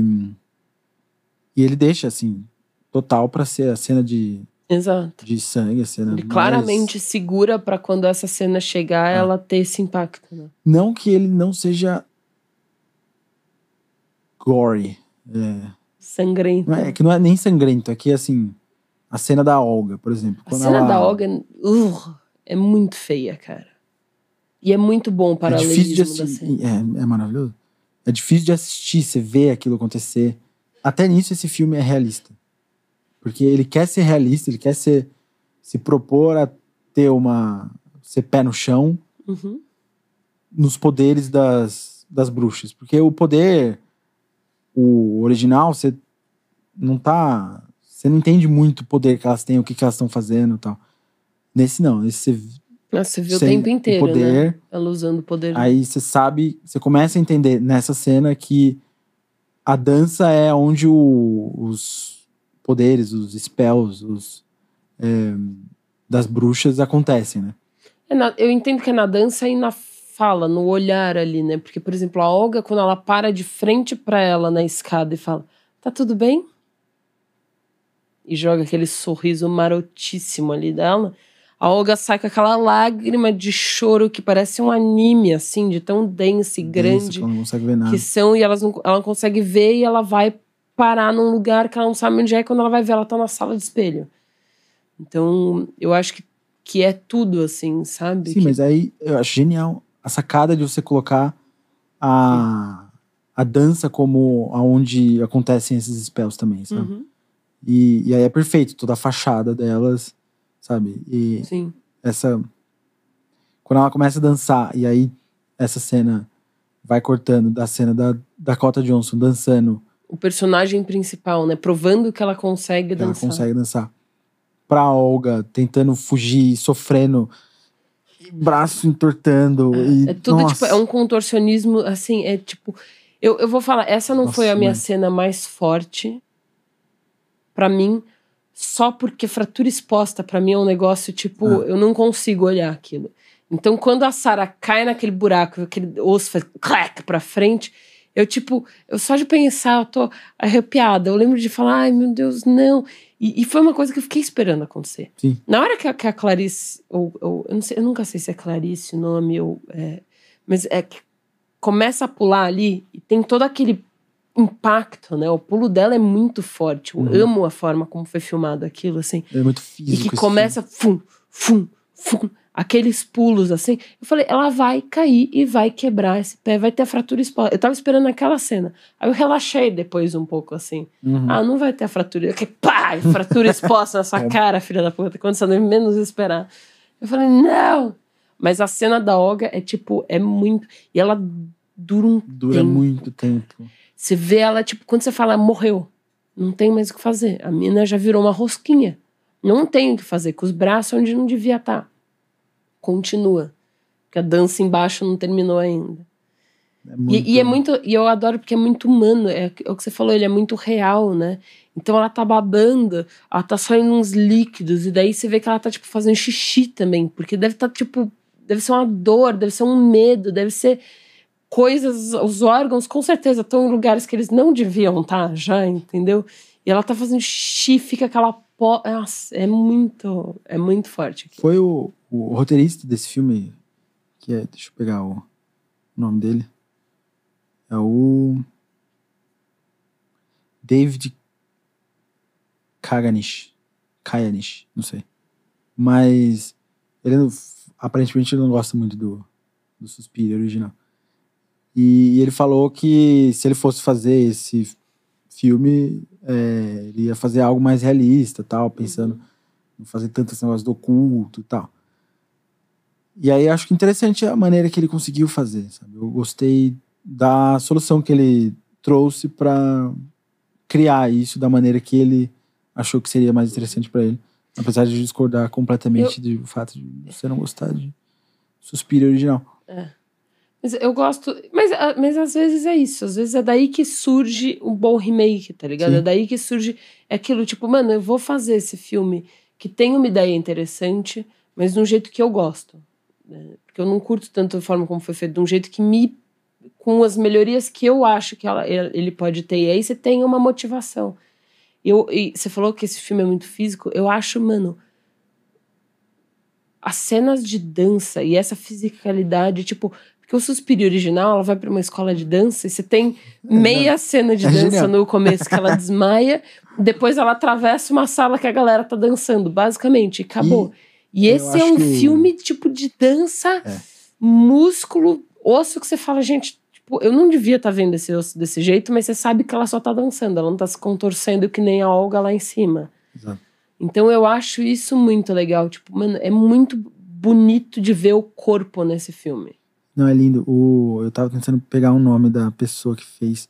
Porque no original, você, eu tenho quase certeza que o agente só falou assim: ah, vai ali e faz uns movimentos. Finge Se alonga, dançar, finge que você tá faz um- dançando Dá uma girada. Tinha aí- dois bailarinos ali pra É, cada bonito. uma acho que tinha, sei lá, ah, eu fiz balé, eu fiz isso, então cada uma foi meio que fazendo um movimento. Esse já não. O remake é assim: tinha alguém com certeza ali pra fazer o treinar a coreografia e treinar, tipo, Eu- muito eu físico assisti pra esse elas. filme e falo, cara, não faço isso. Não tem condição de eu conseguir fazer um filme desse. Se eu fosse, tipo, seguir carreira de atriz. Tipo, eu não, eu não tenho. Gente, eu tentei dançar na minha vida. Foi horroroso. Pior experiência, assim. Foi a primeira coisa que eu Foi cheguei. vez. Eu fui uma vez, eu entrei, eu tentei seguir, eu saí falando, beleza, isso não é pra mim, completamente conformada, assim. Não funciona.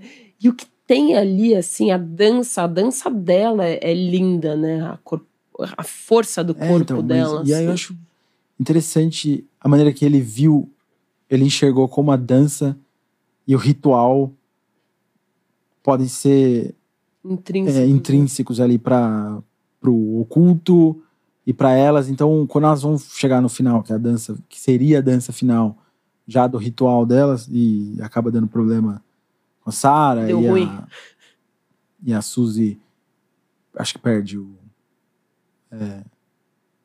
Eu acho que ela muda concentração, o roteiro, ela eu muda. acho. Eu não lembro agora o que que, Eu que acontece que que ela ela muda o muda roteiro. e, e aí a- não dá certo o ritual. Mas que, por sinal, é lindo também, aquele figurino dela. assim. É, aquele figurino que é o figurino que acho que deve estar na capa. Não sei se vai estar na capa, mas em todas as imagens de. é, de. Coisas geralmente tem essa. Você não gosta do bichão? Da tildinha ali de baixo. Bonitona.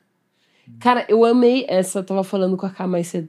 Eu adorei essa. essa essa tilda nojenta aí, a Marcos como porque é isso, ela é toda podre, ela tem essa coisa pútrida, essa pele que é gosmenta, já que parece que tá só toda se desfazendo e ela fica de pé e ela fica puta uma hora, e ela fecha o punho assim, e ela tem umas mini mãozinhas que saem do braço e que fecham também, e tipo umas mãozinhas meio quase de bebê, parece coisa de Mad Max, sabe? Parece. E eu falo, gente, É meio body horror. É total. Igual. Tem uma pegada meio Cronenberg, mas. O Vingador do Futuro. É, é. Tem aquela pegada do Vingador do Futuro, da, do, do. Como é que é o nome dele? Esqueci. Quatro. Quatro? Quatro, é. Queiro. da, da barriguinha lá, o bebezinho da barriguinha, que é aquela mesma mãozinha nojenta ali, só que ela faz. Ela fica puta, ela fecha assim, é. É horroroso, cara. É muito. E, puta maquiagem, assim. A pessoa que fez a maquiagem desse filme é incrível, É. porque, tipo, o- os três momentos grandes de maquiagem que você faz é, é a, a mãe Marcos, é o senhorzinho, que é a Tilda Swinton, são as duas Tildas, e é aquele bicho que, é, que, que sai, que sai explodindo a cabeça de todo mundo ali da, da Dakota Johnson, a, a mãe suspiriaram ali. Eu acho muito foda. Porque a gente falou de cor e eu acho que a cor beira os sets, né? Tipo, eu, eu sou uma pessoa que gosta muito de direção de arte eu queria muito entender mais sobre arquitetura, assim, para poder identificar melhor a arquitetura do, do, do filme do original, porque eu acho muito bonito isso. E é muito colorido. A cor não tá só porque ele tinge muito com cor, ele usa muito a cor nesse sentido de tipo. Não é diegética aquela luz, né? Entra um vermelho no fechado, quando você abre o plano aberto, não tem vermelho em lugar nenhum, não tem fonte de vermelho. Isso é Aí meu- ele fecha de novo, tem um verde maravilhoso entrando. Minha paixão do Depois, quando diálogo abre, não tem um é você não ter motivo pra Motivo- tanta cor. é, real no mundo real pra luz acontecer, entendeu? E aí você tem aquela cena que ela tá no quarto dela. Tem várias cenas que isso acontece, mas nessa do quarto é muito gritante, assim, porque quando mostra ela pegando as coisas na pia do banheiro ou jogando no, no vaso, tá uma luz mais Natural, normal, natural. E, e aí corta pro vaso, tá vermelho e tal, mas não corta de novo pro outro, você não vê nenhum vermelho. É.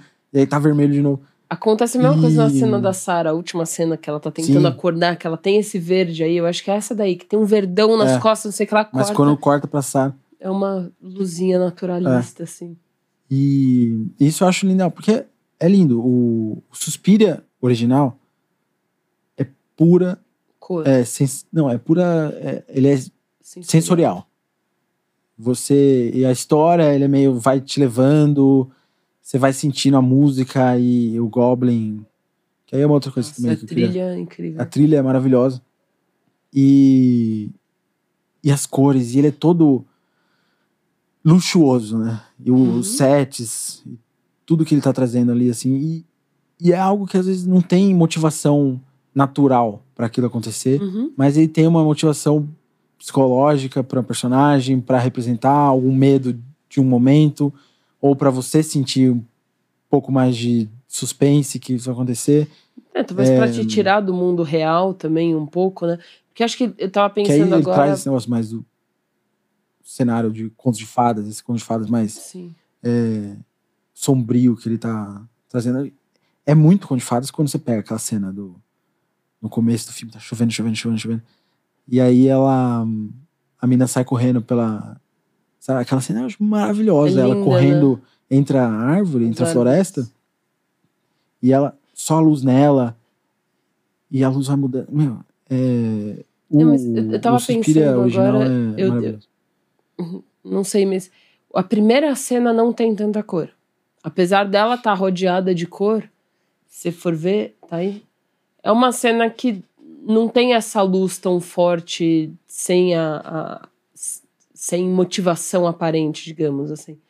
É, é uma é uma cena que ela chegou, mundo real, estou indo e essa cor começa a entrar muito forte dentro do carro, então parece quase que ela tá transitando de um mundo real para esse mundo das bruxas, sabe? Tipo, e que essa transição acontece dentro do carro, naquela É. chuva, sabe?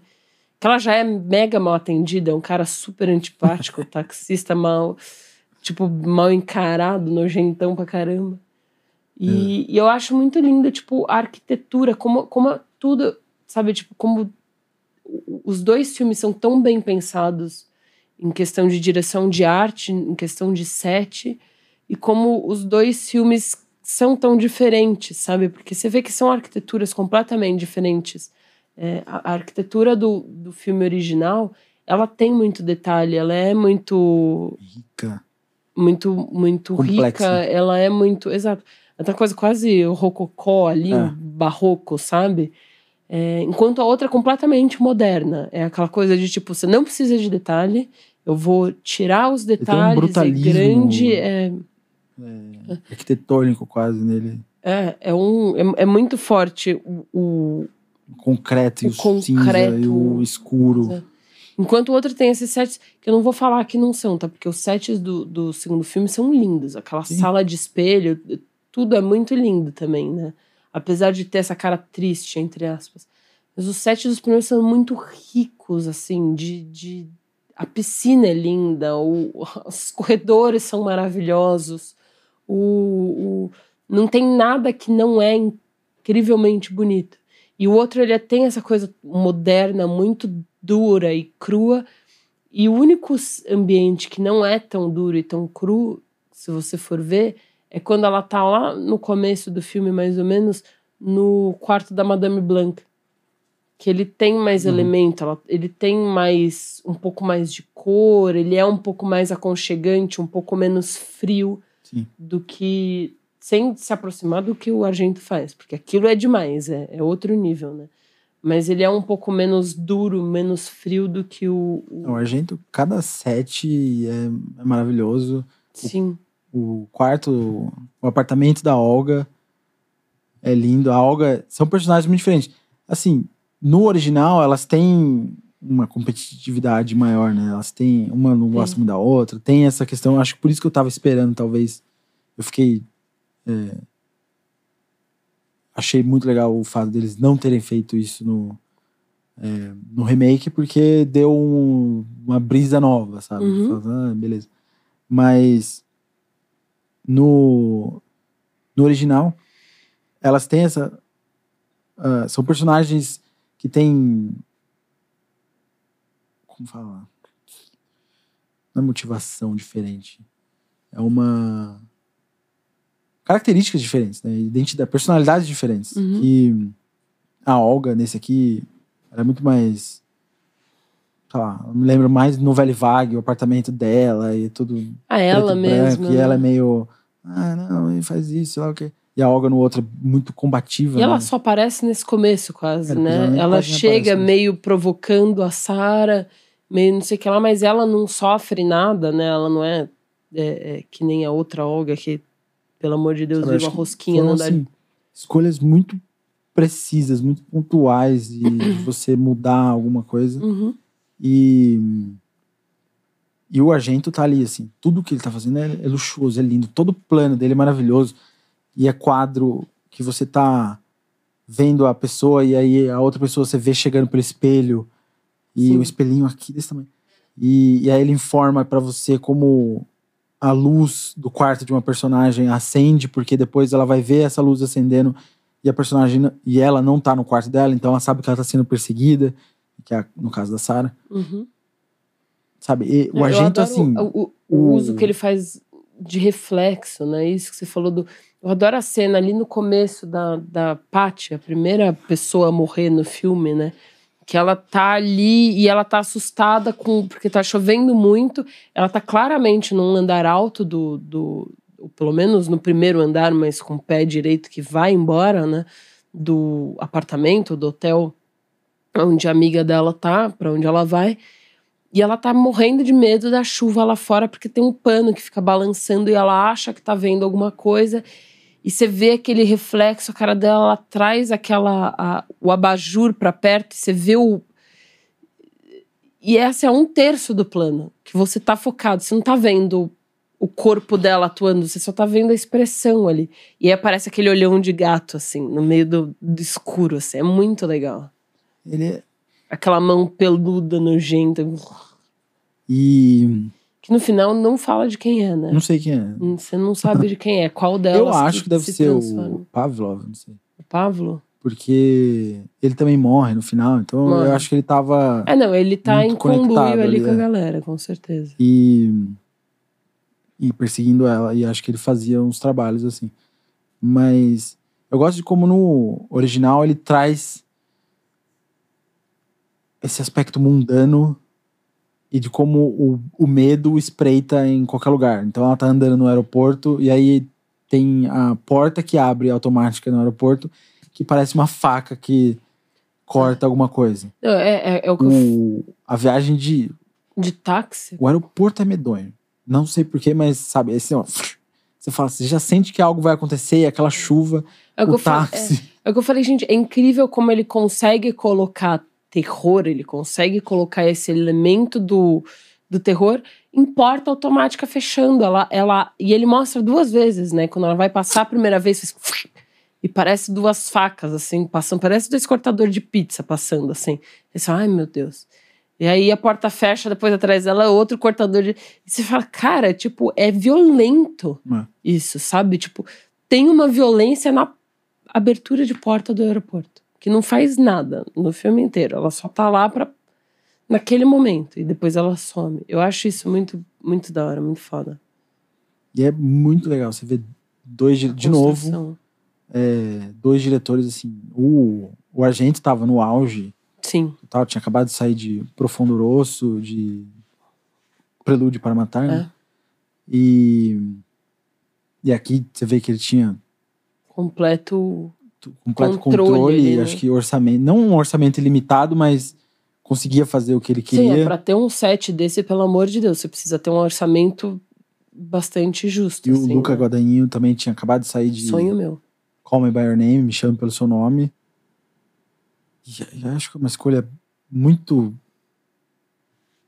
Ele queria muito fazer esse filme, ele já tinha pedido pro, pro Argento a liberação pra ele fazer o remake, o Argento tinha liberado. O Argento que não curte muito o Não, remake, não curte. mas... É que é bem diferente, É diferente do do dele, ele né? é, As então. escolhas são muito diferentes. Eu entendo você, E... você como criador da obra, ter esse. Mas ele. É. Mas ele. Enfim, sair de Call Me By Your Name pra Suspire, assim. Faz. É. É uma escolha muito interessante. E você vê dois diretores. Não sei se o Luca tá no auge dele. Que ele Espero vai que não, fazer. né, que é, vai fazer muita coisa.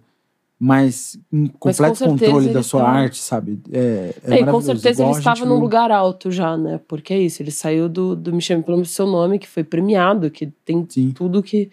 Então ele com certeza não estava no começo de carreira, não era o Leone que estava tentando conseguir alguma coisa e, e que conseguiu, felizmente. O Argento, que na real é, ele era roteirista também, e ele Sim. escreveu Era uma vez no Oeste, né? Sim. com Eu tava com passando pelo IMDb dele hoje, assim. Eu falei, As Por que coisas que- se conectam, é, tudo, tudo aqui tá conectado. tudo se conecta. Tudo na magia. E e a, a Suzane, Suzane, Suzane é a personagem, a Jessica Harper. Ah. Ela tava falando nessa entrevista que o, o roteiro era bem tinha um roteiro, sabe? Mas ele era super uma estrutura meio solta. E acho que devia ter diálogo, porque você vê que ela fala. Ela tá falando algumas coisas que ela tá Uhum. dublando depois. Mas ele tinha uma visão e era ele passando. E aí você tinha que meio que, tipo. E seguindo o flow ali, né? É, acho que todo filme é um. É aquele. é, você tem que acreditar, você tem que ter fé, sabe, na visão final do filme. Porque às vezes você pode não enxergar. E acho que nesse caso aqui era bem assim, ela conseguia ver, mas ela não. Ela via aqueles sets, ela via as coisas, ela não, não imaginava que às vezes ia ser tão é, sangrento como foi, ou Uhum. violento às vezes. Mas quando ela viu o resultado final, ela achou maravilhoso. Ela, inclusive, não, ela fala que não gosta muito de ver filme de, de terror, mas ela, é, ela adora fazer filme de terror, né? Que acho que deve, Deve ser ser uma uma experiência delícia fazer filme de muito, terror, é. gente. muito gostosa, muito diferente, sabe? Você tá ali dentro, você vê o set, você vê as coisas acontecendo e você não vê coisas. Sendo um ator, você não vê coisa que tá acontecendo às vezes. Você não vai ver todos os. Todas as cenas acompanhar 100%. As cenas. Né? Você não vai estar sempre ali. A não ser que você queira estar sempre no set. E ver tudo acontecendo. Então, acho que ela às vezes não viu cena de. é, de morte dos outros personagens, que depois, quando ela vê o, o Um resultado filme. final. E que é muito louco, né? Porque o outro filme, ele tem essa coisa, acho que por ser mais naturalista, digamos assim, O remake. É, o, o remake. Ele tem essa coisa de. das cenas de. de morte, de, não é nem de morte, porque elas não morrem, né? Elas vão morrer no final só ali. É, mas as cenas de, de, de horror mesmo, sabe? Elas, acho que por ser mais naturalista, mais naturalista o filme, elas são mais pesadas, né? Esses. Gente, a galera morre de jeitos assim horrorosos, né? Porque uma é esfaqueada 20 mil vezes, atravessa um, um, teto de vidro e é pendurada por uma corda pelo pescoço ainda, como se ela já não tivesse morto o suficiente, vou matar uma segunda vez. E a amiga dela que tá gritando: assassinato, assassino, socorro, me ajude, vai ainda no saguão. Toma. Vê, começa a cair uns vidrinhos assim, e ela, mano, você fala: não, beleza, ok. E aí, do nada, se sai do pé de uma, vai passando. Quando você vai ver a outra, tá pior ainda, porque ela é, caiu um pedacinho de vidro no braço dela, que você fala, nossa, ela, né? Será que ela morreu por causa disso? Né? Deve ter acertado uma veia perigosa. Aí vai chegando, vai descobrindo o corpo dela, a cara dela atravessada por um pedaço de vidro enorme e ainda tem um pedaço de viga, sei lá, que é aquilo que tá atravessado em dois pontos do corpo dela, é um negócio horrendo. E aquele sangue vermelho, igual o do, ao, ao, que tem no filme do Leone também, né? Que é aquele sangue vermelho forte, que parece uma tinta, uma groselhona, assim, é. escorrendo. A outra que cai sangue naquele. De diálogo. É. A outra que cai naquele monte de, de arame. arame. Eu achava que ela morria no arame, eu não lembrava que ela que ele cortava a garganta dela ah. depois. Eu achava que ela cortava sozinha no meio do arame. E aí chega o cara e corta a garganta dela ali. Meu, e aí, é muito louco, né? Porque ele corta a garganta dela. Você vê que o cara não para, porque quando ela vira morto-vivo lá no final, que ela vai com a faca tentar perseguir a, a Suzy, ela tá completamente estilhaçada. Ela parece a mina, sei lá, do exorcista, quase assim, né? Uhum. Ela tá completamente rasgada. Então acho que o cara falou assim: vou matar aqui, mas deixa eu só ter certeza e retalhar Boa, o resto né? da mulher, assim, né? O original, ele tem uma questão de paranoia, de isolamento do, da personagem, que é muito mais presente do. Que também é outra coisa diferente quando você compara com o remake. Porque no remake você sente isso, mas você sente muito pela Sarah, que ela começa. É, no começo pela Patrícia. Pela Patrícia. começa com a Patrícia, tipo, em estado de surto completo, Sim. assim, né? Tipo. E, e, igual no, no original também você tem a. A Paty. Eu acho que deve mas ser. É, é, Patrícia é, é, chama Paty. É. Mas, mas a, a, a Pet no, no primeiro, ela não tá tão mal quanto a Patrícia no Sim. outro, porque a Patrícia no outro tá realmente, você vê é. que ela tá é, é num estado. Eles querem entrar dentro de mim. É. é mas acho que o, o, isolamento e essa paranoia ainda no, no original, ela. Eu não sei, talvez. Eu, eu sinto um pouco mais presente porque a protagonista, a Suzy, tá sofrendo isso. Ela começa a sentir isso. Sim. No remake, ela, ela é muito. Ela passa, né? É, plana nesse sentido. E plena quase. Porque ela, quando ela começa a sentir meio que. Que é uma cena muito. Muito estranha, mas quando ela começa a sentir um certo paranoia e tal, que ela vai com a Sarah naquelas salas que elas estão procurando arquivos lá. Uhum. E aí ela entra naquela outra salinha que ela vê as bruxas brincando com os policiais. E aí tirou a calça dele e tá mexendo com o gancho, né? No... É, tá apontando gancho, um gancho, mano, de açougue, de pendurar a carne no açougue, apontando pro pinto do cara, assim. E, pi, pi, pi, pi, pi, pi, e você fala, meu Deus do céu, elas vão atravessar e eu vou assistir Nossa. isso. Eu, e, eu fiquei. E no... depois do negócio que aconteceu com a Olga, você não duvida mais de nada. Não, é. E e aí ele. É logo depois da a reação. Olga, você já viu elas usando o gancho. É. Você vê a reação dela é muito. causa um estranhamento. Porque ela não fica enojada, ela não sai correndo. Ela sai dando risada. Ela meio dá risada, né? E ela fica. Sabe, você já começa. Hum, é muito louco, porque que que tá... é ver... eu, eu não lembrava dessa cena agora que você falou. Quando eu tava assistindo, eu falei. Eu achei estranho ela tá dando risada. Eu falei, mano, a mina é ingênua pra um caralho. Ela não tá vendo que a galera tá muito louca, tipo. E ela nem comenta nada com a Sarah, sabe? É. Eu achei estranho ela guardar aquilo assim e falar, não, vamos embora, beleza. E, e aí depois você vê que ela tá se encontrando, ela tá se descobrindo ali e, virando a. Super eu acho que bruxa. ela tá dando risada porque ela, ela falou, acho que logo antes que ela era virgem. né? Não, não Sim. fala que ela é virgem, mas ela fala que ela imagina que é.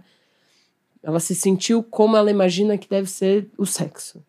Então, você im- implica mais ou menos que ela é virgem. Ela fala, hora, que ela vira. Não sei se ela fala. Eu só dividi a cama com a minha Ah, com a irmã. minha irmã. é. Mas eu acho que isso é depois. Ou é, Ah, não sei, não sei. em algum momento ela Mas, fala. Ela, é, mas, é, mas eu acho que quando acaba de sair mais ou menos dessa cena, e aí você fica, ah, porque ela viu um pinto, tá ligado? Ela deve estar achando engraçado ter visto um pinto molinho ali, tá ligado? No coisa, assim.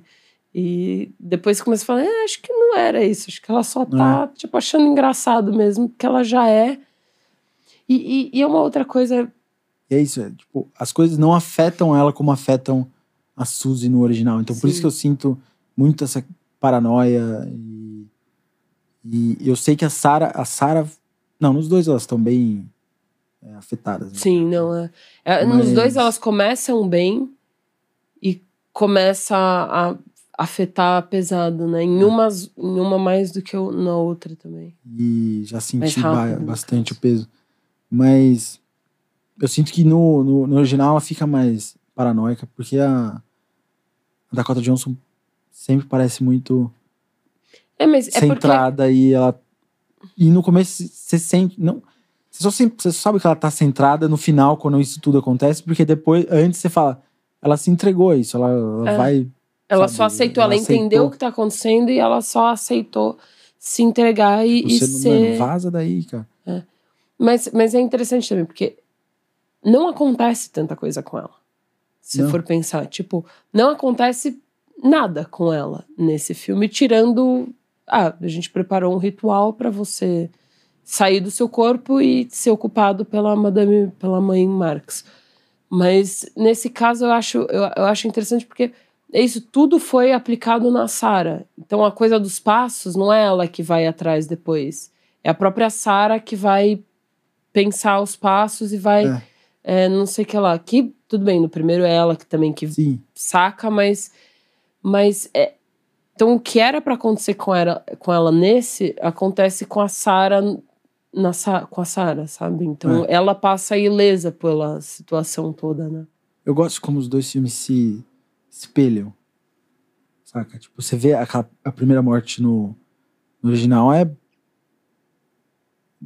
É pra começar o filme se- falando pá! Meu, olha, é um statement, né, que ele tá fazendo assim, já é, ele já deixa o taco aqui em cima. É, o- é a pior morte do filme, é a primeira morte do filme, né? É, mas aí ele vai Tipo- ainda querendo subir o. Não, sim, mas, o- tipo, A barreira ali. Porque você fala, mano, A barra. se começou assim, o bicho bom não vai mas dar. aí que eu né? acho interessante como os dois filmes ficam se espelhando, porque o psicólogo, como a paranoia tá entre nos dois.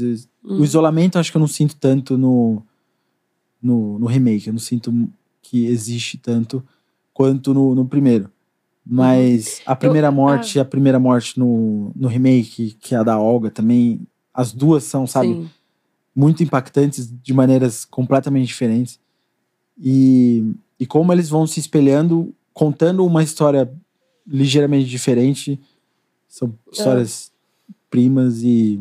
Eu, eu, eu Não sinto exatamente que no, iguais. que no remake o isolamento a gente não vê.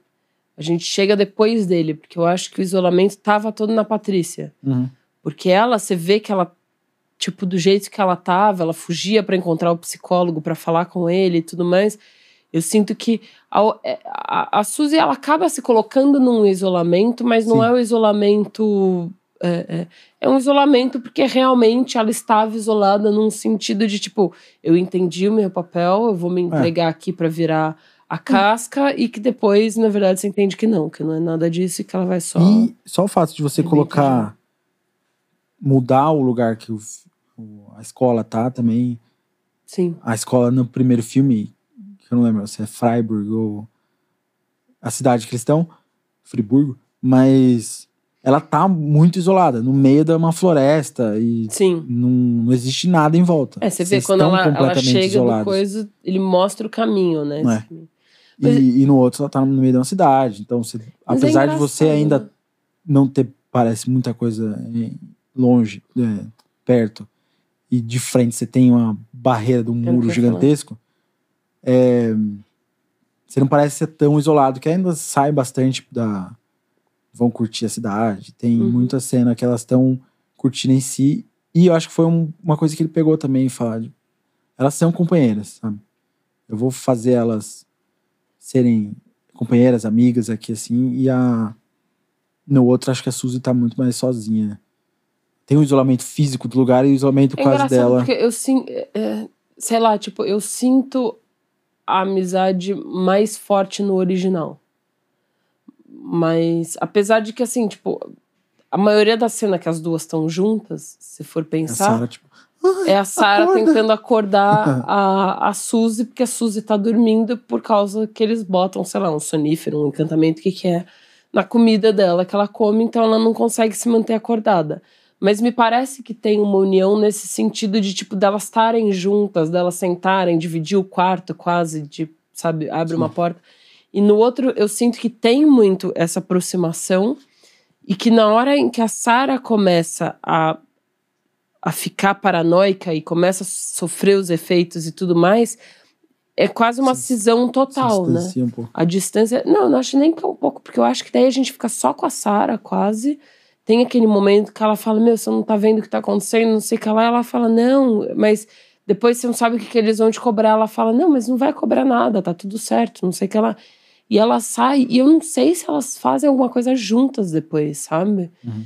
Então, e, e isso, assim, por mais que demore pra acontecer no filme, tem um Passagem- período depois, É, né? a passagem de tempo no, no remake É, mais, bem mais é longo. ma- é muito maior, né? Porque Sim. ela não falava francês e ela tá falando francês Uhum. depois. Então, você imagina que algum bom tempo se passou É, aqui. não, e todo o preparo de uma peça inteira, por mais formidável que ela seja dançando, Sim, tem uma peça inteira que elas de dança que elas criam do zero, que elas começam ensaiando uma, trocam para outra e terminam nessa outra. Então tem isso. E no outro, quando o, o, o cara morre, no dia que a Sarah morre, né, de- depois do, do acontecimento do cachorro que ataca o próprio dono lá, é, ela fala, não, dois dias, muita coisa. Você fala, dois dias? Eu achei que tinha passado umas semanas. Caraca, mano, foge dessa porra desse lugar, pelo amor de. Deus. Dois dias dá isso, você sabe que só E tem que aplicar o vazar. aí ela começa é, a ir atrás do, do original. Ir atrás do, do lugar. E aí, é aquela coisa que a gente falou no, no, no episódio anterior do filme que só acaba. Não fica se prolongando. E, e essa é uma questão, às vezes, acho que eu, talvez seja uma questão mais minha do que culpa do filme, mas eu acho que o filme fica se arrastando, sabe, no Uhum. final. O original só acaba. Que o, fi- o original só acaba. Ela matou tudo, tá tudo pegando fogo. Ela sai, Ela do vai mesmo embora. jeito que ela entrou, ela sai e acabou o filme. E o- você só vê o filme e a casa A pegando casa fogo. fica lá pegando fogo. E a trilha, tipo, parará.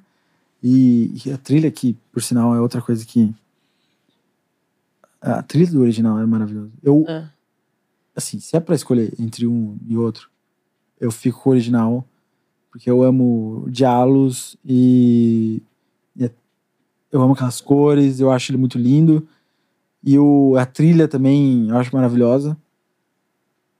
Até na trilha, a diferença dos dois é bastante É muito gritante. gritante. é. E você pegar o, o Goblin, a banda pra fazer a trilha original e o Tom York pra fazer no, no remake. Mas você ficar sentindo aí depois começa a trilha tocar do Suspira, o tema de Suspira, subindo e subindo e subindo. E aí você tá vendo a casa pegando fogo e fala, mano, que final grandioso, sabe? Tudo vai explodindo e ela sai. Depois que ela consegue enfiar a faca no, no pescoço da mãe Marcos. Marcos, né? Uhum. E que também é outra cena maravilhosa. Eu adoro como parece. Ela tá dando risada. Você achou que ia me matar? Que ela abre o negócio e não tem pessoa nenhuma ali, né? Aí tá chovendo lá fora, porque também só chove. Acho que a Alemanha, gente, pelo amor de Deus, só chove naquela porra daquele lugar. Segundo esses dois filmes. E aí começa. Pá, raios lá fora.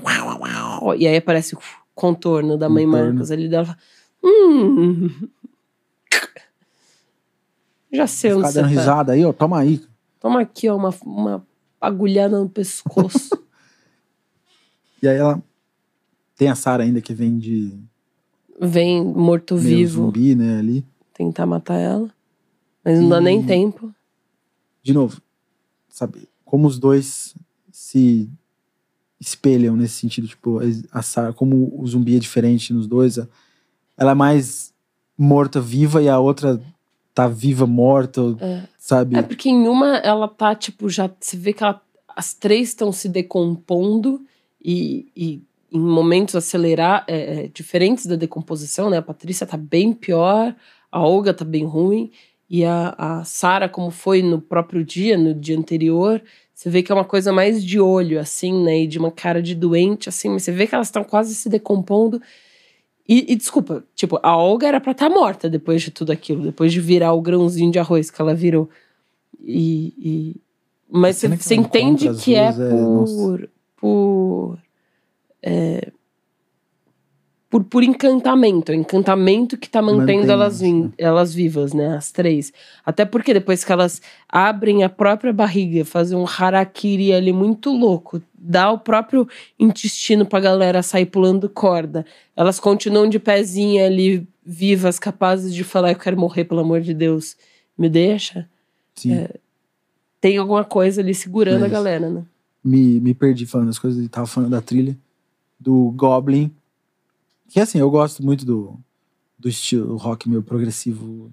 E você tem aquela. E aquele. Se entrar uns negócios desses no meio do filme, você, E, e eu seu amo sangue começa a meio, ferver você fica meio. como Alguma coisa vai acontecer, do, meu Deus. do Dario Argento, ele tem uma poluição, digamos assim, né? Então, assim, no sentido não, não negativo, né? Mas no sentido de muita coisa acontecendo, sabe? Uma poluição visual, porque tem muita luz, porque tudo tem muita textura, tem muito detalhe, tem muita, é, muita coisa junta ali. Aquilo que eu. E a trilha do Goblin, tirando o começo ali, o final quase, que é quando entra. Tem umas horas que são as putas de umas cacofonias que tem ali uma linha seguindo, mas tem uns. No fundo, assim, que não tem nada a ver com o que eu acabei de fazer, porque eu sou péssima. mas que se você ouvir, você vai entender do que, que eu tô falando Sim. mas que tem uns gritos de fundo e essa cacofonia que é um negócio esquisito pra caramba Uhum. e que ajuda a criar esse ambiente muito bem e filme. esse estranhamento, esse, esse essa coisa toda, né, que o filme traz. Ah. E, Eu amo é, essa trilha. É o sensorial dele, é tudo, sabe? É, é o audiovisual completo ali. É todas as cores, a paleta primária de cor, pelo menos. E o som que tá explodindo na sua cabeça. Eu amo aquela, aquele riff que vem. Mano, é, é maravilhoso. No remake, eu adoro Radiohead, eu sou muito fã. Eu gosto do começo gosto muito do fim que ele te te entrega ali assim e eu lembro de terminou o filme eu sentei e fiquei ouvindo a música e vendo os créditos passarem e meio que processando o que que eu senti sabe o que que eu vi ali depois de, é, e eu, eu lembro de terminar o filme e, e, e falar, caralho, que música é essa? Uma música boa, né? Aí eu colocar, ah, não, é o tema do Suspiria do, do, do Tom York. Aí eu falei, ah, foda, eu, eu gosto muito disso. Eu gosto mais do tema do Goblin, porque eu acho. Eu, eu, eu acho que tem a força que tem a, a- as trilhas sonoras do John Carpenter, entendeu? É. Ela tem esse peso, ela tem o peso que tem uma trilha de, de Halloween, sabe? Ela tem essa. E, e- e o peso que eu falo é, é de ser uma coisa muito marcante. É ser esse. tananana, Que é uma coisa que, que para filme de terror eu acho muito legal quando tem. Quando tem o Halloween, quando tem isso, quando começa aquele. tss, tss, tss, ah, ah, ah, que você fala. Hum, hum, não precisa, não precisa. Quando tem o. Tandam, sabe? Essas, essas marcações eu acho muito legais. E eu sinto que a do Tom York não tem tanto isso, sabe? É uma coisa mais. mais Emocional. neutra, É. emocional, mais o que você encontraria num filme, sabe? Eu, assim, eu gosto muito. Essa é muito mais. No começo eu acho muito bonito. Durante o filme eu gosto. Me tira, às vezes, do filme. Quando o, tá acontecendo uma dança ou alguma coisa que eles estão fazendo ali, e uma cena tá tá se passando e vem a trilha do Tom York e ele começa. Eu falo, mano, você tá me fazendo pensar no Radiohead agora. Num... Deixa eu voltar no filme, sabe? Então eu acho que Não tá cabendo, Talvez é o né? É, não sei se não cabe, ou talvez é o fato de ser o Tom York fazendo, sabe? Que. Tinha hora que me tirava do filme que eu falava, mano, não, não precisava disso agora, mas não é porque ela não é boa, Sim. sabe? É só um negócio que me fazia sair do introspecção que eu tava naquele momento. É muito louco. Eu não senti isso, eu não tive essa coisa dela me tirar, sabe? Mas eu senti ela durante o filme como uma coisa que era meio tipo. Passava, sabe? Passava como um- um, Ela não chama muita atenção igual. não é uma coisa é. que vai chamar atenção, mas que por não chamar atenção não vai criar o estranhamento, não vai criar a tensão que a trilha do Goblin cria, que, que era o que eu tava falando com a K mais cedo, que aquela cena, elas entram na piscina, aí tem aquela plano de cima da piscina e começa a trilha. Eu falo, mano, vai abrir um fucking buraco nessa piscina e vai sugar as duas, que deu uma descarga enorme, assim, vai ser sabe? horrível. E aí, tipo, não, elas só param de conversar os cochichos, o que elas têm, e voltam pra casa. É basicamente isso. Você- Só que quando entra, entendeu? Você, você cria essa associação, que é a associação que Sim. esses filmes que eu tava falando criam, sabe? É, é, E que não é que ele tá enganando a gente, ele só tá trazendo a, cri- a trilha ali porque elas estão falando de uma coisa que é importante, de uma coisa que é, é pesada, porque são as bruxas e que tem um- um uma força, sabe? Não é que, tipo, ó, toda vez que tocar, ele não, não acostuma a gente assim também. Toda vez que tocar, o tubarão vai aparecer e vai atacar alguém. Não. É. Quando tem momentos importantes, ou momentos de suspense, ou momentos, essa É. música vai aparecer. Mas até nisso, se for Porque- pensar, ele tá sendo meio contrário ao original, né? Sim. Porque você pegar o Tom York pra fazer essas trilhas meio Radiohead e, e sei lá, por falta de uma melhor palavra pra conseguir descrever isso, meio sensorial, assim, de você ficar. E ela tá acontecendo, e às vezes você não sente muito que ela tá acontecendo, Uhum. mas ela tá meio presente. E... Ela tá ali como uma função de trilha de fazer uma cama, né? E não de, É. tipo, trazer um, é, é, um- uma mensagem quase É, com a- ela, sabe? até como nisso é a ele do Goblin. é um contraste com o filme original, né? Porque parece que em todas as escolhas que ele tá fazendo, que o Luca Guadagnino tá fazendo nesse filme, no remake, ele tá colocando uma contraposição com o que aconteceu antes e eu vou fazer o se não o oposto, bem diferente do que é, das escolhas que foram tomadas anteriormente, sabe? Eu- Então eu acho e ele não tá fazendo isso de graça. Nunca. Não, é, é motivado. sabe? É, É, sempre motivado pelo que ele entende que seria melhor o filme, a identidade, a autenticidade que ele quer trazer É, pro. pra mensagem que filme ele quer dele. passar, né? E é interessante isso que você falou, e às vezes que você falou, tipo, colocar no espelho, sabe? Espelhar as duas. Porque é, é isso, assim, são dois filmes que são. É a mesma história, é um remake um do outro, né? É- é. os acontecimentos são muito parecidos, apesar do final ser diferente ali, de, de ter personagem a mais, tem um tem mais coisa acontecendo. E ao mesmo tempo, se você colocar os dois nos espelhos, eles vão se complementar no sentido de que um é completamente o oposto do outro. Então, um vai ser sempre o negativo e o outro positivo em quase todos os aspectos, né? E aí você pensa no episódio passado, a gente falando de Era uma vez no Oeste e de Odimbo, como você pode falar que tem isso também, porque um é um faroeste, é um deserto, nananã, e o outro tá acontecendo, é, é, é, um, é um filme samurai no Japão e tudo mais, mas como eles parecem muito mais similares Sim. do que esse daqui. Ah, E até a história, né? É muito mais próxima também de um de outro. É detalhe o que tem de diferente. Mas Os eu acho muito interessante o- como. Por um punhado é muito, muito próximo do Yojimbo. Muito. É, são cenas, são planos de Isso. câmera que estão acontecendo muito iguais. Às vezes, se você colocar um filme acontecendo do lado do outro, quando o Yojimbo tá rastejando que ele fugiu lá na casa, o, talvez o Clint Eastwood estará rastejando também, Uhum. sabe? Porque os dois são muito, junto.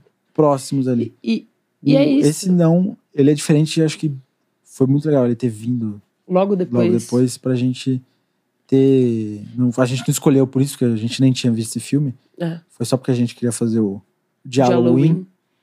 E, e ele ser um remake, mas ser diferente, ter propostas é, diferentes e opostas, às vezes, Uhum. faz. E, assim, querer, às vezes, meio que explicar o, o filme original. E acho isso interessante, querer meio que. Porque ele não. não no original, ele. Aquele negócio, as coisas estão meio que acontecendo e você vai sentindo aquilo e vai vendo. E. E ah, são bruxas, meio que não são? O que, que, que é aquilo que tá.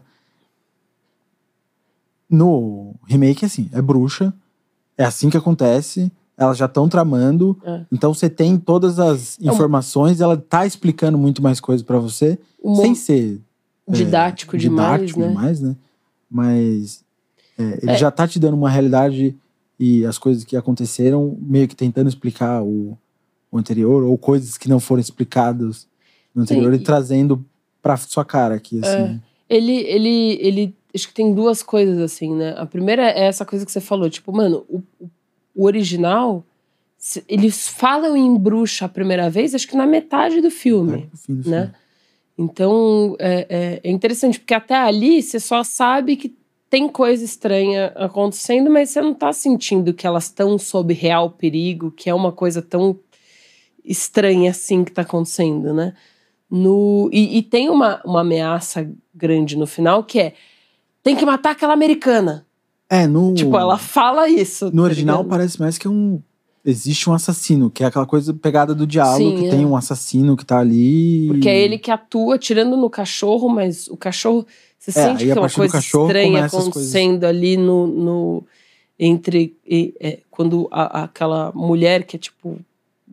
Governanta da casa, mas que cuida do sobrinho da, da Blanc, do original, tá chegando e o cachorro tá de boa ali, sentadinho, fofo, todo bonitinho assim. E você sente que tem um, um olhar assim que ela manda assim, o que o cachorro fica meio desconfortável, e aí chega a notícia de que o cachorro tentou arrancar um pedaço do braço do moleque, né? Sim. E aí, logo na sequência, o cachorro. Só que você fala, cara, claramente esse cachorro tá seguindo ordem de alguém, porque ele não é assim, sabe? Então é muito. E, e, e no, no original, a primeira cena, ela entra falando: "Cá, as bruxas, são bruxas, é não sei o que lá. Ela vê o negócio de. Como é que fala? Do compasso lá de Ah, da maçonaria e fala, cara, essa porra aqui é coisa de bruxa também, sabe? Tipo, você vê que ela É tá olho, né? assustada Ela tá, com tipo, isso. É o olho todos ali. os olhos. Então, ela, você vê que ela tem um negócio ali, né? É, e, e que sai na cara, e o outro não.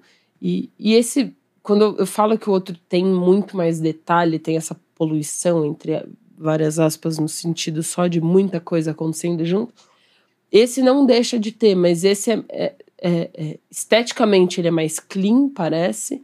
E os detalhes vêm mais nessa coisa narrativa. É a coisa das Poluição três mães. acontece na, na história, no É. enredo da. Essa coisa das três mães é adicionar um, um personagem importante para a história, que é o psicólogo. Ah. Que na verdade acho que, ela, acho que ele não adiciona, porque acho que o amigo da Sarah com quem ela vai falar é psicóloga. É, sim, Ele- mas Eles só é um desenvolvem novo. e é. cria completamente quase Sim. do zero aquele cara, né? E, e, e tem detalhes assim, sabe? Que, que às vezes você até fala, mas não, precisava de tudo isso, não, sabe? Não faria tanta diferença, mas que tem, que é tipo. A menina tá contando que ela é, é mormon. Ou Ela a, tem a outra. Amish.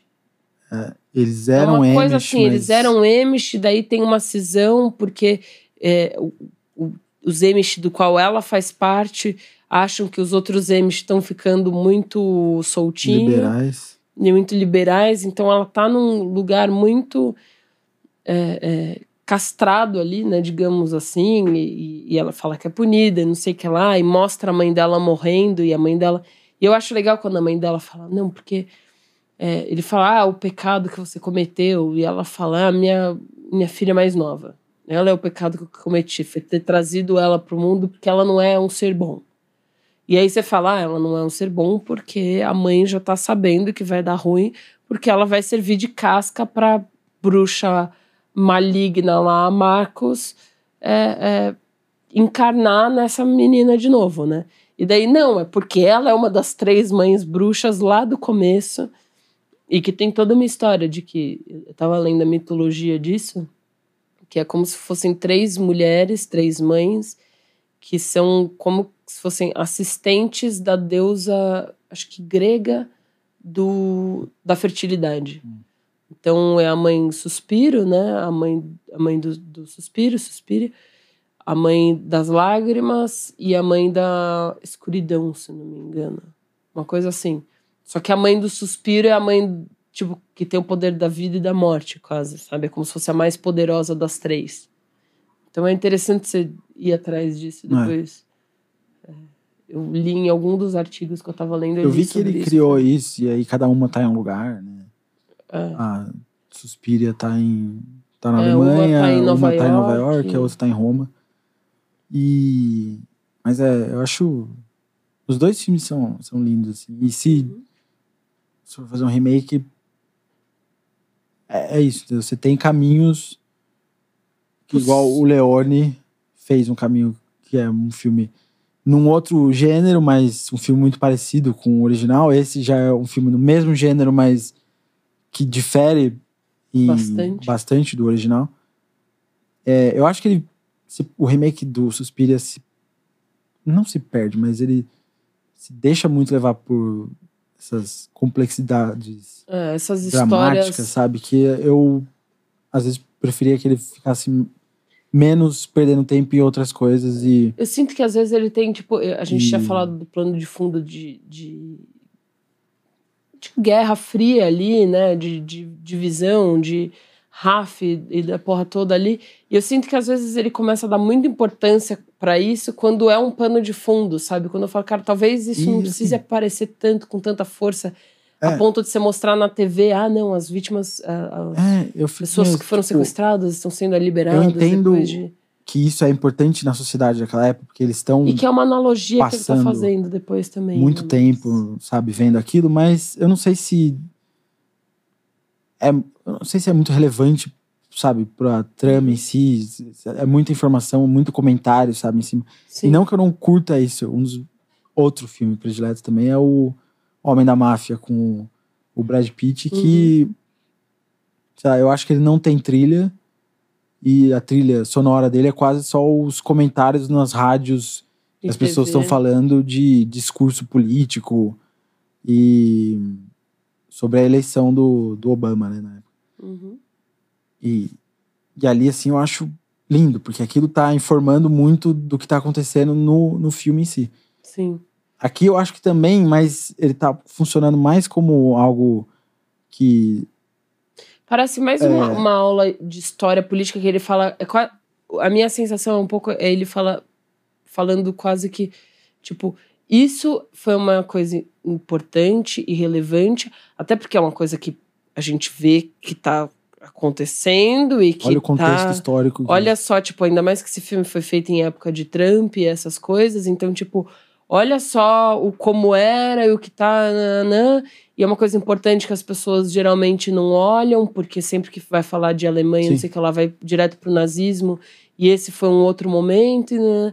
Mas parece que ele começa a dar muita importância para isso, e que eu falo, putz, se apagasse um pouquinho só, sabe, baixasse um pouquinho só essa chama, talvez o resto do filme ganhasse em, em, em simplificar um pouco a história, a narrativa, é. né? É.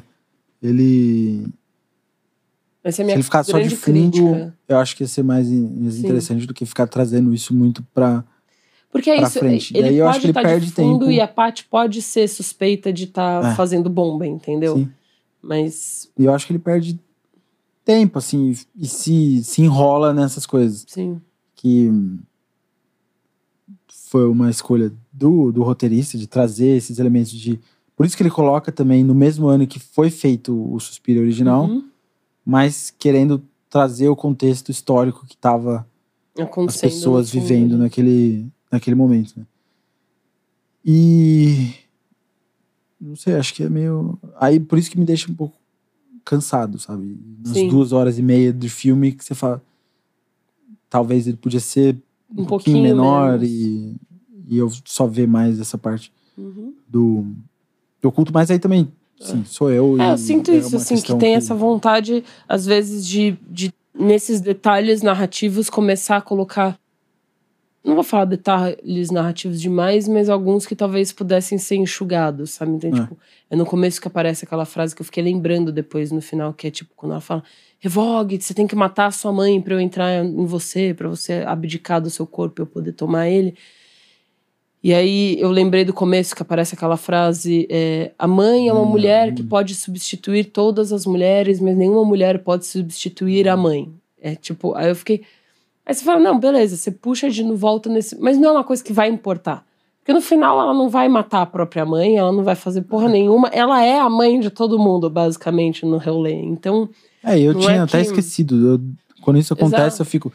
Tem uns. eu tipo, lembro por que exemplo, tinha placa lá, mas eu não lembro o, mais. do o que que muro que fica que é todo pichado e eu fiquei me roendo o, o filme inteiro pra saber o que estava escrito porque um eu consegui nas minhas três aulas de Duolingo e alguns anos gostando de Tokyo Hotel eu consegui entender o que estava escrito um que era só tipo liberdade pra todos então eram palavras mais fáceis também e o outro não conseguia saber o que estava e eu ficava assim Será que é uma mensagem do filme? Será que vai revelar alguma coisa? Será que vai. Nana?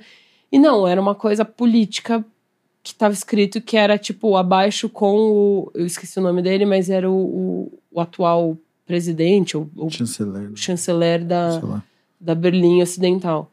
Então você fala, putz, tipo, isso aparece tanto, tanto, tanto e chama atenção, sabe? E eu que não entendo alemão, eu fiquei achando que era alguma mensagem interessante, um easter egg do filme. E é uma coisa política que talvez pudesse estar mais apagado só. Uhum. Podia estar lá, sabe? Mas não tão Ou não tá só aquilo, ter. Teve mais coisa, mais. né? É, tapixado, Porque, por exemplo, o- ele, como ele era. liberdade para todos, se até faz também essa uma ligação para dentro da escola, porque as meninas são enfeitiçadas. Será que todas são enfeitiçadas? Então, liberdade para todos também quer dizer para todas elas que estão ali dentro, sabe? Você começa a fazer esses paralelos. Então, eu dei mais importância Ah. para essa outra que eu não sabia o que estava escrito, sabe? Uhum. E, e aí é um pouco isso, sabe? Às vezes tem esses detalhes que você fala, putz, dá para baixar um pouco esse- essa chama, esse fogo, assim, para deixar outras Que- coisas prosperarem. Não faz ele ser perfeito. Não faz ele ser perfeito. Essa é a minha maior crítica. É Porque essa. essa foi a minha coisa. Tipo, eu tava assistindo esse filme, no começo eu fiquei meio cansado. Eu falei, mano, Uhum. duas horas e meia, fala sério. No meio do filme eu falei, é esse. A gente encontrou, encerra aqui o. o encerra-se o E eu podcast. Amo isso. eu amei, tô, tô amando esse filme, ele vai ser número um. Chegou no final do filme, eu falei, não, o Por um Punhado é, Eu ainda gosto. continua sendo meu, meu favorito aqui, sabe? Mas eu adoro isso, eu adoro essa. essa é, que semana passada a gente chegou aqui e falou assim: acabou. Acabou. É um podcast de quatro episódios. Não tem mais o que fazer. A gente achou o perfeito. E na semana seguinte, no meio do filme, tava tipo: caralho, mano. Esse pack já desbancou, Não, eu terminei o filme, olhei pra Manu e falei assim, mano, caralho, né? esse filme. E, e realmente é muito bom, mas imagino então pra você também. é, não É. desbanca ainda o, o número um. Cara, eu, eu acho assim, ele como filme muito bom. Eu acho que talvez não tão bom, porque eu gosto muito do Por um Punhado. Ele- eu realmente tenho um. um- e- não é só a afeição que nem eu tenho pelo Suspiria, que é uma afeição que, tipo, eu acho ele, o, o- o remake, não, o original, melhor do que remake também, eu concordo com você. Mas porque eu acho ele rico, eu acho que ele, ele por ser mais sucinto, é interessante é. também, sabe? Então eu, eu gosto mais, não acho que é melhor, eu gosto mais, É entendeu? mais, um- aí é mais é Mas muito é uma nem- escolha estética. Exato. De. Mas e, e o só que o por um punhado não é tanto por isso, sabe? Eu acho que é Uhum. pela estética, é por causa do Leone, mas é porque é um, é um filme interessante, é um filme que, que ele, ele tem um pace bom. Ele gerou Entendeu? muita coisa. Ele assim. tem. É, e, e o que ele evoluiu depois é toda aquela conversa que a gente teve. E que esse, por melhor que ele seja como filme, eu acho que ele não é um remake tão bom quanto é o, o Por um Punhado, sabe? Então eu coloco ele também na segunda posição ali. E o Punhado segue liderando pra mim. É, por um punhado de dólares, Suspiria, Pantera Cor-de-Rosa, Cor-de-Rosa, Vingador do Futuro Vingador do e a Futuro Salto pro e 13 terceiro Assalto DP. 13º DP. Que até agora acho que é o maior exemplo que a gente tem de Desse remake sem remake alma. que é né? meio, Meio vazio, né? Meio que é mais uma simulação do que algo com alguma É, com, com algum peso, ler de panache. é, E eu acho que ele é o que peso próprio ali, né? Não tem ou menos tem. É, porque o Eu acho que não próprio- tem, o na próprio, real. eu, eu sinto que não, assim, porque ele realmente foi um filme que eu assisti, eu falei, cara, eu não gosto disso. O Vingador do Futuro, enquanto a gente assistia, eu, eu curti o filme. Eu falei, cara, esse filme é um filme legal de assistir. É um filme que dá pra assistir, é um filme É. que eu me diverti assistindo. E, e ponto, sabe? Tipo, eu acho que é a, a base. Eu vou no cinema pra me assi- divertir assistindo um filme. Às vezes eu saí com a minha cabeça explodindo, falando, caralho, que, que, que eu acabei de ver? E às vezes eu vou sair falando. "É." E às vezes Comer vai ter sido, tipo, foi legal. pô, foi gostoso, sabe? Então ele tá nesse lugar de tipo, pô, foi gostoso, eu gostei de ver esse filme. É. O Assalto da 13 terceira DP é um filme que eu não gosto. É um filme que eu falo, cara. É o que eu saio do, do cinema e falo, "É." Valeu, vim no cinema, pelo menos, comi pipoca gostosa e É, tomei eu- um litro de refrigerante. Não valeu a pena. É, o- valeu a pena pela experiência, não pelo filme. Ah, às vezes nem isso, mas Ah, é que eu Não gosto sei, de no caso cinema. é, eu também, mas às vezes tem filme que nem. Nem o cinema paga isso. resolve. Mas o Pantera Cor-de-Rosa, aí eu acho que tem um Ler Panache, mas É, eu acho que ele começa a querer ter um ler de panache ali. Ele começa a única exclusivamente por conta do, uma... Steve Martin. do Steve Martin. Ele, Ele é o ler de levando, ele é o Ler Panache do filme. Aquele bigodinho dele, aquele biquinho que ele faz. E aí a gente agora tem dois que são.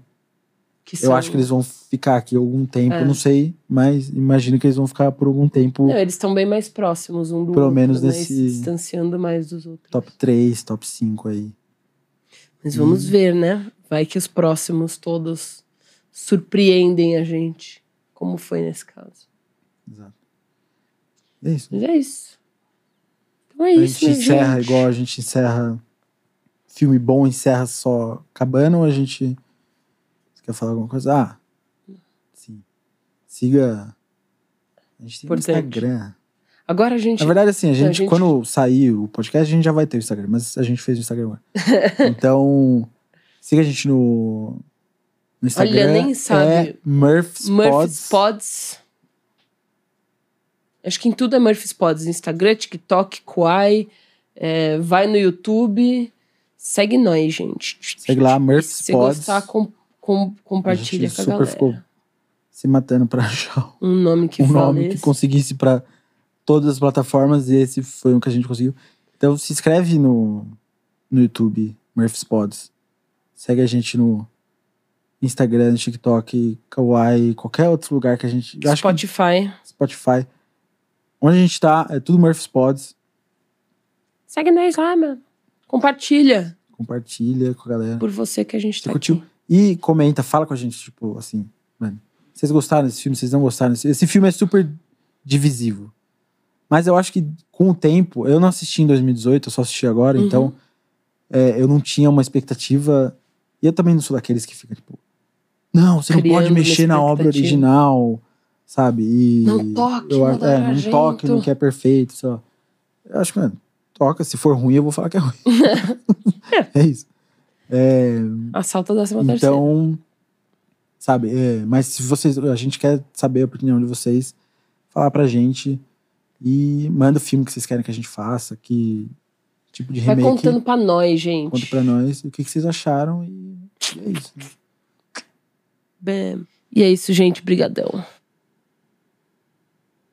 Tchau. Este podcast foi uma produção em parceria da Murphys com a Bleak House. Editado por Camila Cruz. produzido por Vitor de Moraes. Trilha musical por Data Estelar Studios. Hosts Murphys, Manu Carvalho e Vince Bressan.